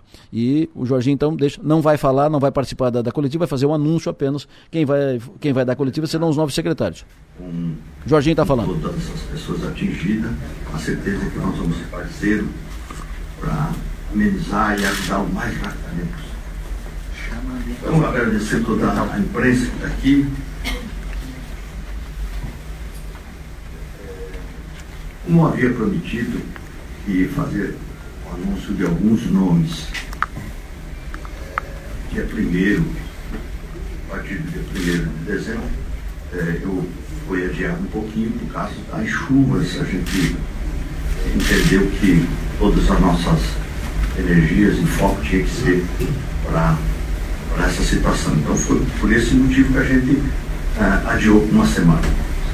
Os nomes são uma escolha técnica e nomes escolhidos é, observando critérios, mas é, escolhidos por mim. Eu conversei com a Marilisa, trocou ideia, minha vice-governadora, é, mas foi nomes escolhidos, não. Eu, ele escolheu tecnicamente pessoa para nos ajudar a chegar fazendo. Temos um grande compromisso. Cumprimentar o senador Seixas, está chegando. Obrigado pela presença. É, os nomes são técnicos, são nomes de pessoas que eu acredito, pessoas de ficha limpa, pessoas de cara limpa, pessoas qualificadas, pessoas que podem contribuir efetivamente para que a gente consiga fazer um grande governo. São parte do secretariado, ainda faltam alguns nomes, que a gente vai anunciar daqui essa semana, talvez, ou a próxima semana. É, então, eu, eu escolhi os melhores quadros que eu poderia encontrar em Santa Catarina. Secretaria da Administração vai ser comandada pelo ex-prefeito de Liverna, Moisés Giselman, ele não chegou, a vindo, estrada, né, dificuldade toda, está fazendo a remoção da família dele, inclusive. Então ele será, ele, tá na, ele é o coordenador da, da transição, que agora ah, os outros secretários se incorporam para ficar muito mais forte. Então ele será o secretário de administração. A secretária da Saúde será a deputada federal Carmen Zanotto. Ela fez, fez uma pequena cirurgia de sinusite, que estava marcado, já não pôde adiar. Fez lá na cidade dela, em Lages, está vindo. É, não pode vir hoje, então, mas ela já está, já será anunciada, ela será nossa secretária de saúde para nos ajudar a resolver essas pendências de saúde, essas dificuldades que nós estamos passando e todos os compromissos assumidos em campanha. Secretário da Educação será o professor Aristide Simaton, reitor da Universidade do Oeste de Santa Catarina, presidente da CAF. Ele não se encontra aqui também, a esposa dele teve Covid e está com problema de pneumonia, está no hospital Ontem à noite estava falando com ele no telefone, preocupado. Eu pedi a ele que não viesse, mas o nome dele está sendo anunciado como secretário. Ele foi, foi citado para ser ministro, o presidente Bolsonaro, inclusive, conversou com ele em Brasília, nossa vice-governadora sabe. É, conversou com ele na, antes, na última nomeação de ministro. Aí foi o ministro Milton e ele, e ele foi para o Conselho Nacional de Educação. Ele será o nosso secretário da Educação. Secretário-chefe da Casa Militar será o Tenente Coronel José Eduardo Vieira. Aqui conosco, ele já trabalhando em alguns outros governos. É uma escolha, todas as escolhas são pessoais aqui. Eu tenho muita confiança nele, tenho certeza que ele vai fazer um grande trabalho. Comandante-geral da Polícia, o Coronel Aurélio José Pelosato. serviço prestado à Polícia de Santa Catarina, um homem inteligente, um homem organizado, um homem que tem uma grande missão de valorização da nossa polícia, começando pelos praças, e fazendo com que toda nossa polícia militar, que é briosa, que é preparada, competente, possa ser a melhor polícia do Brasil e resolva todas as dificuldades que a gente tem aqui em Santa Catarina. Vamos atuar de forma dedicada. Procurador-Geral do Estado será o advogado Márcio Vicari. Advogado preparado, é, conhece os grandes tribunais, advogado de causas importantes, já foi juiz, TRE, seu pai desembargador de Santa Catarina, e ele é um advogado experimentado e conhece é, o estado de Santa Catarina e a questão jurídica como ninguém. Então, o doutor Márcio será o nosso procurador-geral do Estado. Secretário da Fazenda vai ser esse jovem que já trabalhou no governo Luiz Henrique. Quando eu fui governador em 2009, aqueles 10 dias, ele era o secretário da Fazenda. Meio pão duro, porque eu queria gastar um pouco mais do Fundo Social para fazer lei, a lei, o Bolsa Jorginho e sem cópia, sem custo. E foi um feriado para tirar dele. Então eu comecei a gostar dele desde lá de trás, porque ele é meio pão duro. E secretário da Fazenda tem que ser mão fechada. É o Cleber Silver, aqui, que vai, empresário de sucesso, eu fiz uma força danada para que ele pudesse, é, a empresa onde ele é sócio pudesse é, abrir mão dele. Né? E graças a Deus deu certo. A gente já vinha conversando alguns dias. Então ele será o nosso secretário da Fazenda. Secretaria Geral de Governo será a Daniele Pinheiro Corporati. Dani, que é a chefe de gabinete, a minha chefe de gabinete, trabalhou comigo, trabalha junto comigo há muito tempo. Ela e mais um timão. Então ela vai ser a secretária de governo. Secretaria de Articulação Nacional vai ser Vânia Franco. Ela é chefe de gabinete do meu, do meu gabinete em Brasília, conhece Brasília como ninguém, conhece os deputados, conhece os ministros, conhece o, a estrutura do governo federal. Ela, ela, ela vai cuidar da representação lá em Brasília. Secretário de Agricultura e Pesca será o deputado Aldir Colado. Ele tinha um compromisso com as cooperativas e foi uma escolha de comum acordo com as cooperativas do agronegócio.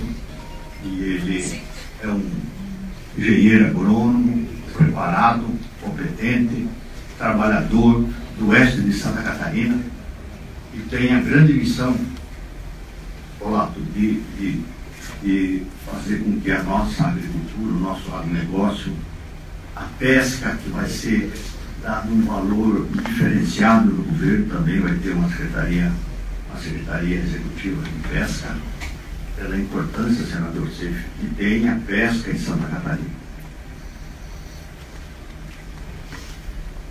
E o último nome que será anunciado hoje, mas tão importante quanto os outros, é secretário da Defesa Civil, que será modificado o nome, vai ser de Prevenção e Defesa Civil.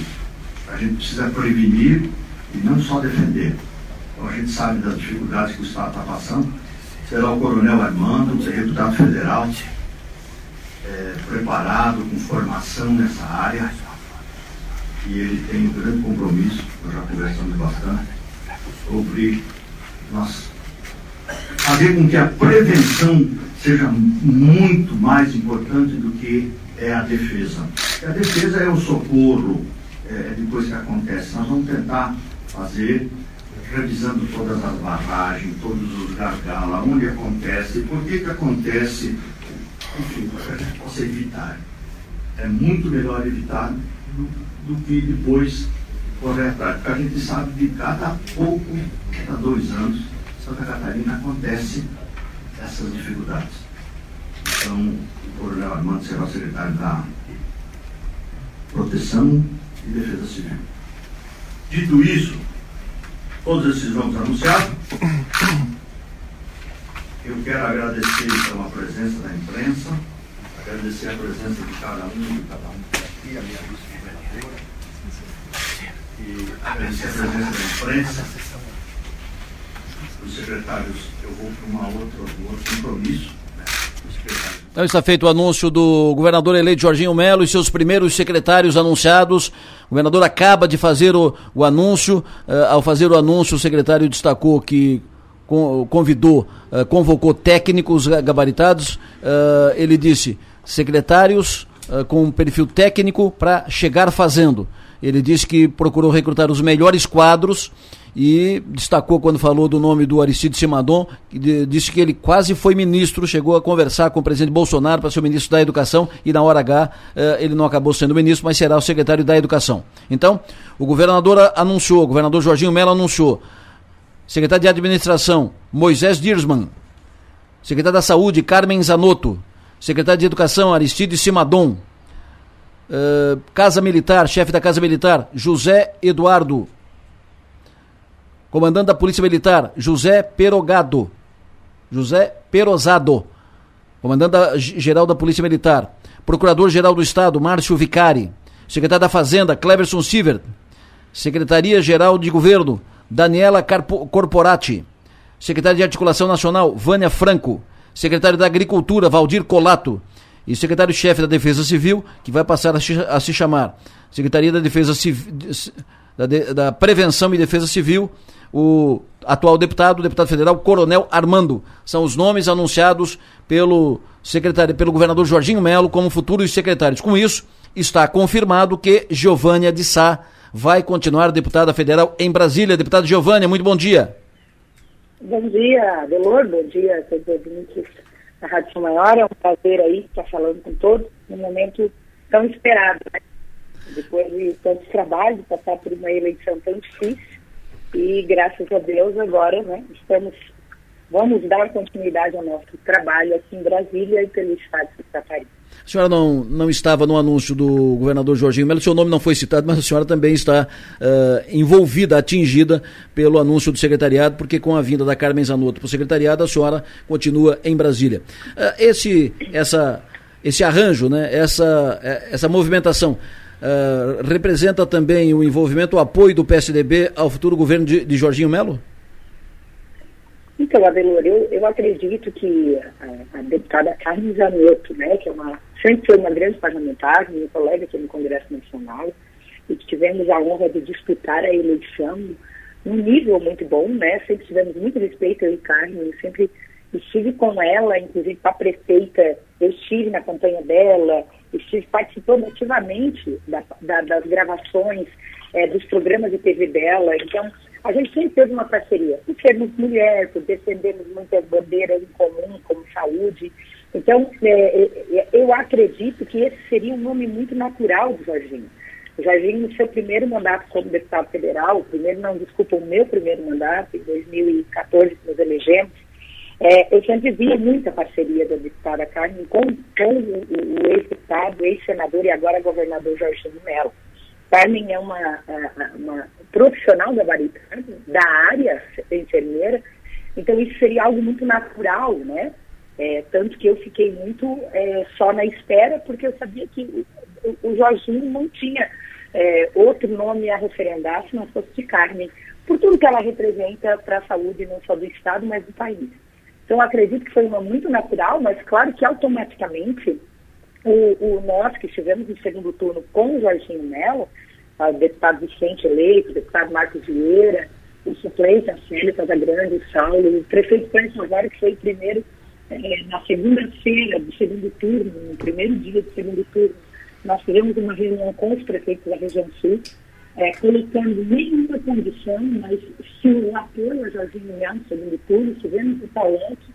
Então é natural que o PSDB é, até independente da, da, da da Carmen não, estará com a Carmen Zanotto, é, estará com o Jorginho Melo no governo, vai apoiar. E claro que agora, com a minha vinda, dando continuidade ali no meu terceiro mandato como deputada federal, é claro que nós vamos estar, sim, é, ajudando a, ali na Assembleia Legislativa, é, é, apoiando o governo Jorginho Melo em todas as ações e serviços que ele pretende entregar para o Estado de Santa Catarina. Deputada, faça um grande mandato. Continue fazendo o seu grande mandato aí na, em Brasília. Cristina está continuará bem representada. Sucesso, bom trabalho. Eu quero aproveitar o espaço porque eu tenho que agradecer muito aos crescimentos, né? Eu sempre estive aí nas primeiras posições de votação e graças à minha cidade, cidade que eu nasci, fui criada, meu prefeito Clésio, meu pai Itaci, minha mãe Maria Helena, mas toda a minha família, por todo o apoio em todas as minhas eleições, e agora dando continuidade, vou com certeza é, estar cada vez mais empenhada é, no trabalho, como sempre estive, que é o que eu mais gosto de fazer, trabalhar pelo cidadão crescimento e por Santa Catarina. Adelor, muito obrigada. Um abraço a você e todos os ouvintes da Rádio São Maior. Um abraço. Deputada federal Giovânia de Sá. Criciúma passa a ter, então, quatro deputados federais. Uh, o anúncio do Jorginho Melo produz isso. Criciúma passa a ter quatro deputados federais. Salvo o melhor juízo, é a primeira vez na história de, de Criciúma, acho que nunca antes na história de, de Criciúma, quatro deputados federais. Jo, uh, Giovanni, que vai continuar, e mais uh, Júlia Zanata eleita, Daniel, Daniel e Ricardo Guide, Daniel Freitas e Ricardo Guide reeleitos. Então, quatro deputados federais. Voltando para cá, para o secretariado. Nenhuma surpresa, né? Nenhuma, Os nomes, nenhuma. aqueles que a gente previa. Mas um secretariado muito do Jorginho, muito da relação pessoal do Jorginho. Por exemplo, do gabinete do Jorginho do Senado vem a Dani, a Daniela Corporati, uhum. e vem a Vânia, Vânia Franco. A Vânia vai ser secretária de Articulação Nacional, vai continuar em, em Brasília, trabalhando, fazendo a, a, relação do governo. E a, a Dani, a Daniela Corporati, vem para o governo para ser a secretária uh, geral de governo. Vai ser a secretária do. vai secretariar o governo, né? vai ser. vai comandar a burocracia da, do governo, da, da, estrutura de poder. E também é da relação pessoal do Jorginho, o Márcio Vicari, procurador-geral do Estado, é da relação do Jorginho a Carmen Zanotto, que é secretária de, de Saúde, o Moisés Dirsman é da relação pessoal do Jorginho, inclusive é do gabinete do Jorginho também, o Moisés Dirsman, e uh, o Cleverson é, uma, um, é um nome é um nome, um técnico capacitado, amigo do Jorginho, mas da relação pessoal do Jorginho, por exemplo, são do gabinete do Jorginho aqui, o Moisés Dirsman, o, a Daniela Corporati e a Vânia Franco. E amigos pessoais do Jorginho, o Aricide Simadon e a Carmen Zanotto. Então, praticamente, e, e o, e o, e o Vicari, né, o, o Márcio Vicari. Ou seja, então, muito do Jorginho aqui nesse, nessa primeira leva de secretários anunciados, Maga. E eu anotei algumas falas dele, vi que você anotou também, mas eu também anotei aqui, como por exemplo, chegar fazendo. Isso. Né, ele deve, deve começar o governo já apenas pulmões, então. É, ele menciona o SAFE, que estava por lá também, e eu, e eu observei a presença de mulheres aí nesse, dessas indicações, né? E, e ele tenta fazer um link também com a governadora, com a vice-governadora, Marilísia, né? É, dizendo que ele conversou com ela a respeito disso, enfim. Mas, é, sim, pessoas da absoluta confiança do governador eleito, Jorginho Melo. Acho Bem, que isso também tem a ver, ô Adelor, com, com a experiência recente no comando, no comando do Estado, né? É, então, acho que o Jorginho usa o que não deu certo, né, na articulação do Moisés, por exemplo, para tentar minimizar esses, esses danos, possíveis danos, ou pelo menos os danos que possam ser minimizados. Né? Há exemplo aí da Defesa Civil, é, que, eu acho, que eu acho que faz sentido chamar de prevenção e defesa civil. É, e, colocar o, o, Coronel Armando ali na Defesa Civil é um, uma, uma boa solução. Né? O, o Coronel Armando é do ramo, né? Eh, como é do ramo o Moisés para cuidar da Secretaria de Administração, para ser o chefe da, da, administração, como é do ramo a Carmen Zanotto, uh, que é da Saúde, e o Simadon da Educação e assim por diante. O Piara Boss, que é a sua primeira leitura do secretariado, dos secretários anunciados agora, não todo o colegiado, mas dessa primeira leva, primeira lista de secretários do governador Jorginho Melo. Bom dia, Deloro. O governador Jorginho falou muito da questão de ter um secretariado que comece já jogando, né, que não tenha muito tempo de, de aclimatação. E isso é o, é, o, é o tom desse secretariado que foi, que foi colocado hoje. Então, todos os nomes que têm uh, ou experiência na função ou experimentados em outras áreas. Uh, um, um, secretariado que, que, que mostra uma, uma, uma linha de, de até de, de, de, de continuidade da, da, história política de Santa Catarina. Não tem, não, tem, não, não tem grandes invenções, não tem pirueta. Uh, o Cleverson já foi secretário da Fazenda, o Cleverson Filho, a Carmen Zarotto já foi secretária de Educação, uh, o Márcio Vicari, que foi, foi confirmado para a Procuradoria-Geral do Estado, tem uma carreira na iniciativa privada, mas também muito tem bastante relação com, com o órgão e, e convive. Colato na agricultura também é um nome que poderia estar em, em qualquer governo que já tipo. Uh, e então, o, são, são, é, um, é, um, é um secretário que, que, que de, de, de alento assim de um, de um governo que começa bem, começa bem o governo do Jorginho com esses nomes. Não, uh, poucas novidades em relação ao que a gente já viu sendo especulado na imprensa, mas uh, a tranquilidade. E ele sempre ressaltando que são os nomes que ele escolheu, os nomes da cota pessoal Isso. dele, e ainda não abriu para o jogo partidário. Então, o jogo partidário ele começa agora, ainda tem vários nomes a serem, a serem costurados. Uh, a gente não tem passos importantes como a infraestrutura, por exemplo, como uh, desenvolvimento econômico. Então, a gente fica na expectativa. Perfeito. Quem foi que te tirou a atenção aí, Piara? Não, quem está chamando a atenção é o Cleverson Sidas. Nessa, nesse momento ali é o que mais tem jornalistas ao redor, o homem que vai cuidar do cofre. Claro. E, e, alguém que, tava, que ficou oito, uns oito anos fora da máquina trabalhando na iniciativa privada. Então ele atende justamente aquele perfil que o Jorge Melo falou na Fiesc, de alguém que tem um olho no caixa, e mas também tem um olho para as aflições empresariais. E ele disse que, acabei de falar com ele, ele estava falando justamente disso. Ele volta para a máquina com uma experiência maior, com um olhar mais apurado para as questões uh, da vida privada, né? Então ele, ele, ele, ele deixa a empresa nesse momento, assume, assume o governo, mas é alguém que já conhece a máquina por dentro, já tem Isso. relacionamento com, com a equipe técnica, então vai ser assim, indicativo de uma boa transição nessa área que é muito sensível, né? E que já começa a, o governo com fama de pão duro, né? É. Outra, outra informação que o Jorginho Melo falou também foi a de que nas próximas semanas, nessa e na outra, ele deve indicar novos nomes, né? Outros nomes, no caso, né? Para outras funções. Então, é, deve ficar alguma coisa para 2023, mas por agora a gente deve ter ainda alguns nomes sendo, sendo indicados. Políticos que estavam aí, o Piara, estava tá, o presidente da Assembleia, o, o Macio Sopelsa. Quem mais? Que partidos estavam aí? Fora do PL, só o, só o presidente da Assembleia, Macio Sopelsa. Também estão aqui uh, as deputadas uh, estadual Ivan Nats, né, que deve ser o líder do governo, também está o deputado federal Jorge Guetem, a deputada, a, ainda vice-governadora e deputada federal eleita Daniela Rainer, e deixa eu ver se eu esqueci alguém, Jorge Seif, senador também, está aqui. Acho que são esses, Adelor. Perfeito. O Piara, muito obrigado, sucesso e energia. A gente vai falar mais sobre isso às 19 horas hoje no nosso parlatório, 19 horas um parlatório especial, falando de tudo isso, repercussão, desdobramento e os primeiros nomes do governo Jorginho Melo. Abraço, Piara, bom trabalho. Ah, bom trabalho. Até, até mais, Adelor. Maga Estopassoli.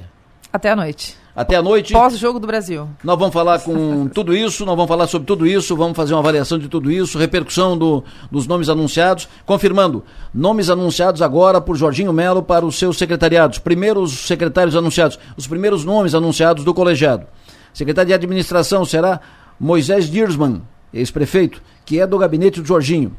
Secretário de Saúde, Carmen Zanotto, já foi secretário de Saúde do Estado, é deputada federal. Secretário de Educação, Aristide Simadon, presidente da ACAF, que é reitor da UNOESC, vai passar o cargo, a presidência da CAF, para a reitora Luciane Sereta, que está eleita, vai cumprir mandato de dois anos. Aristide Simadon, que já foi inclusive citado para ser ministro da Educação, será o secretário de Educação. Chefe da Casa Militar, José Eduardo Vieira.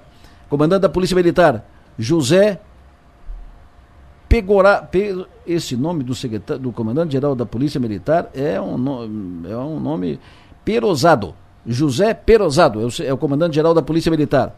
Procurador-geral do Estado, advogado Márcio Vicari.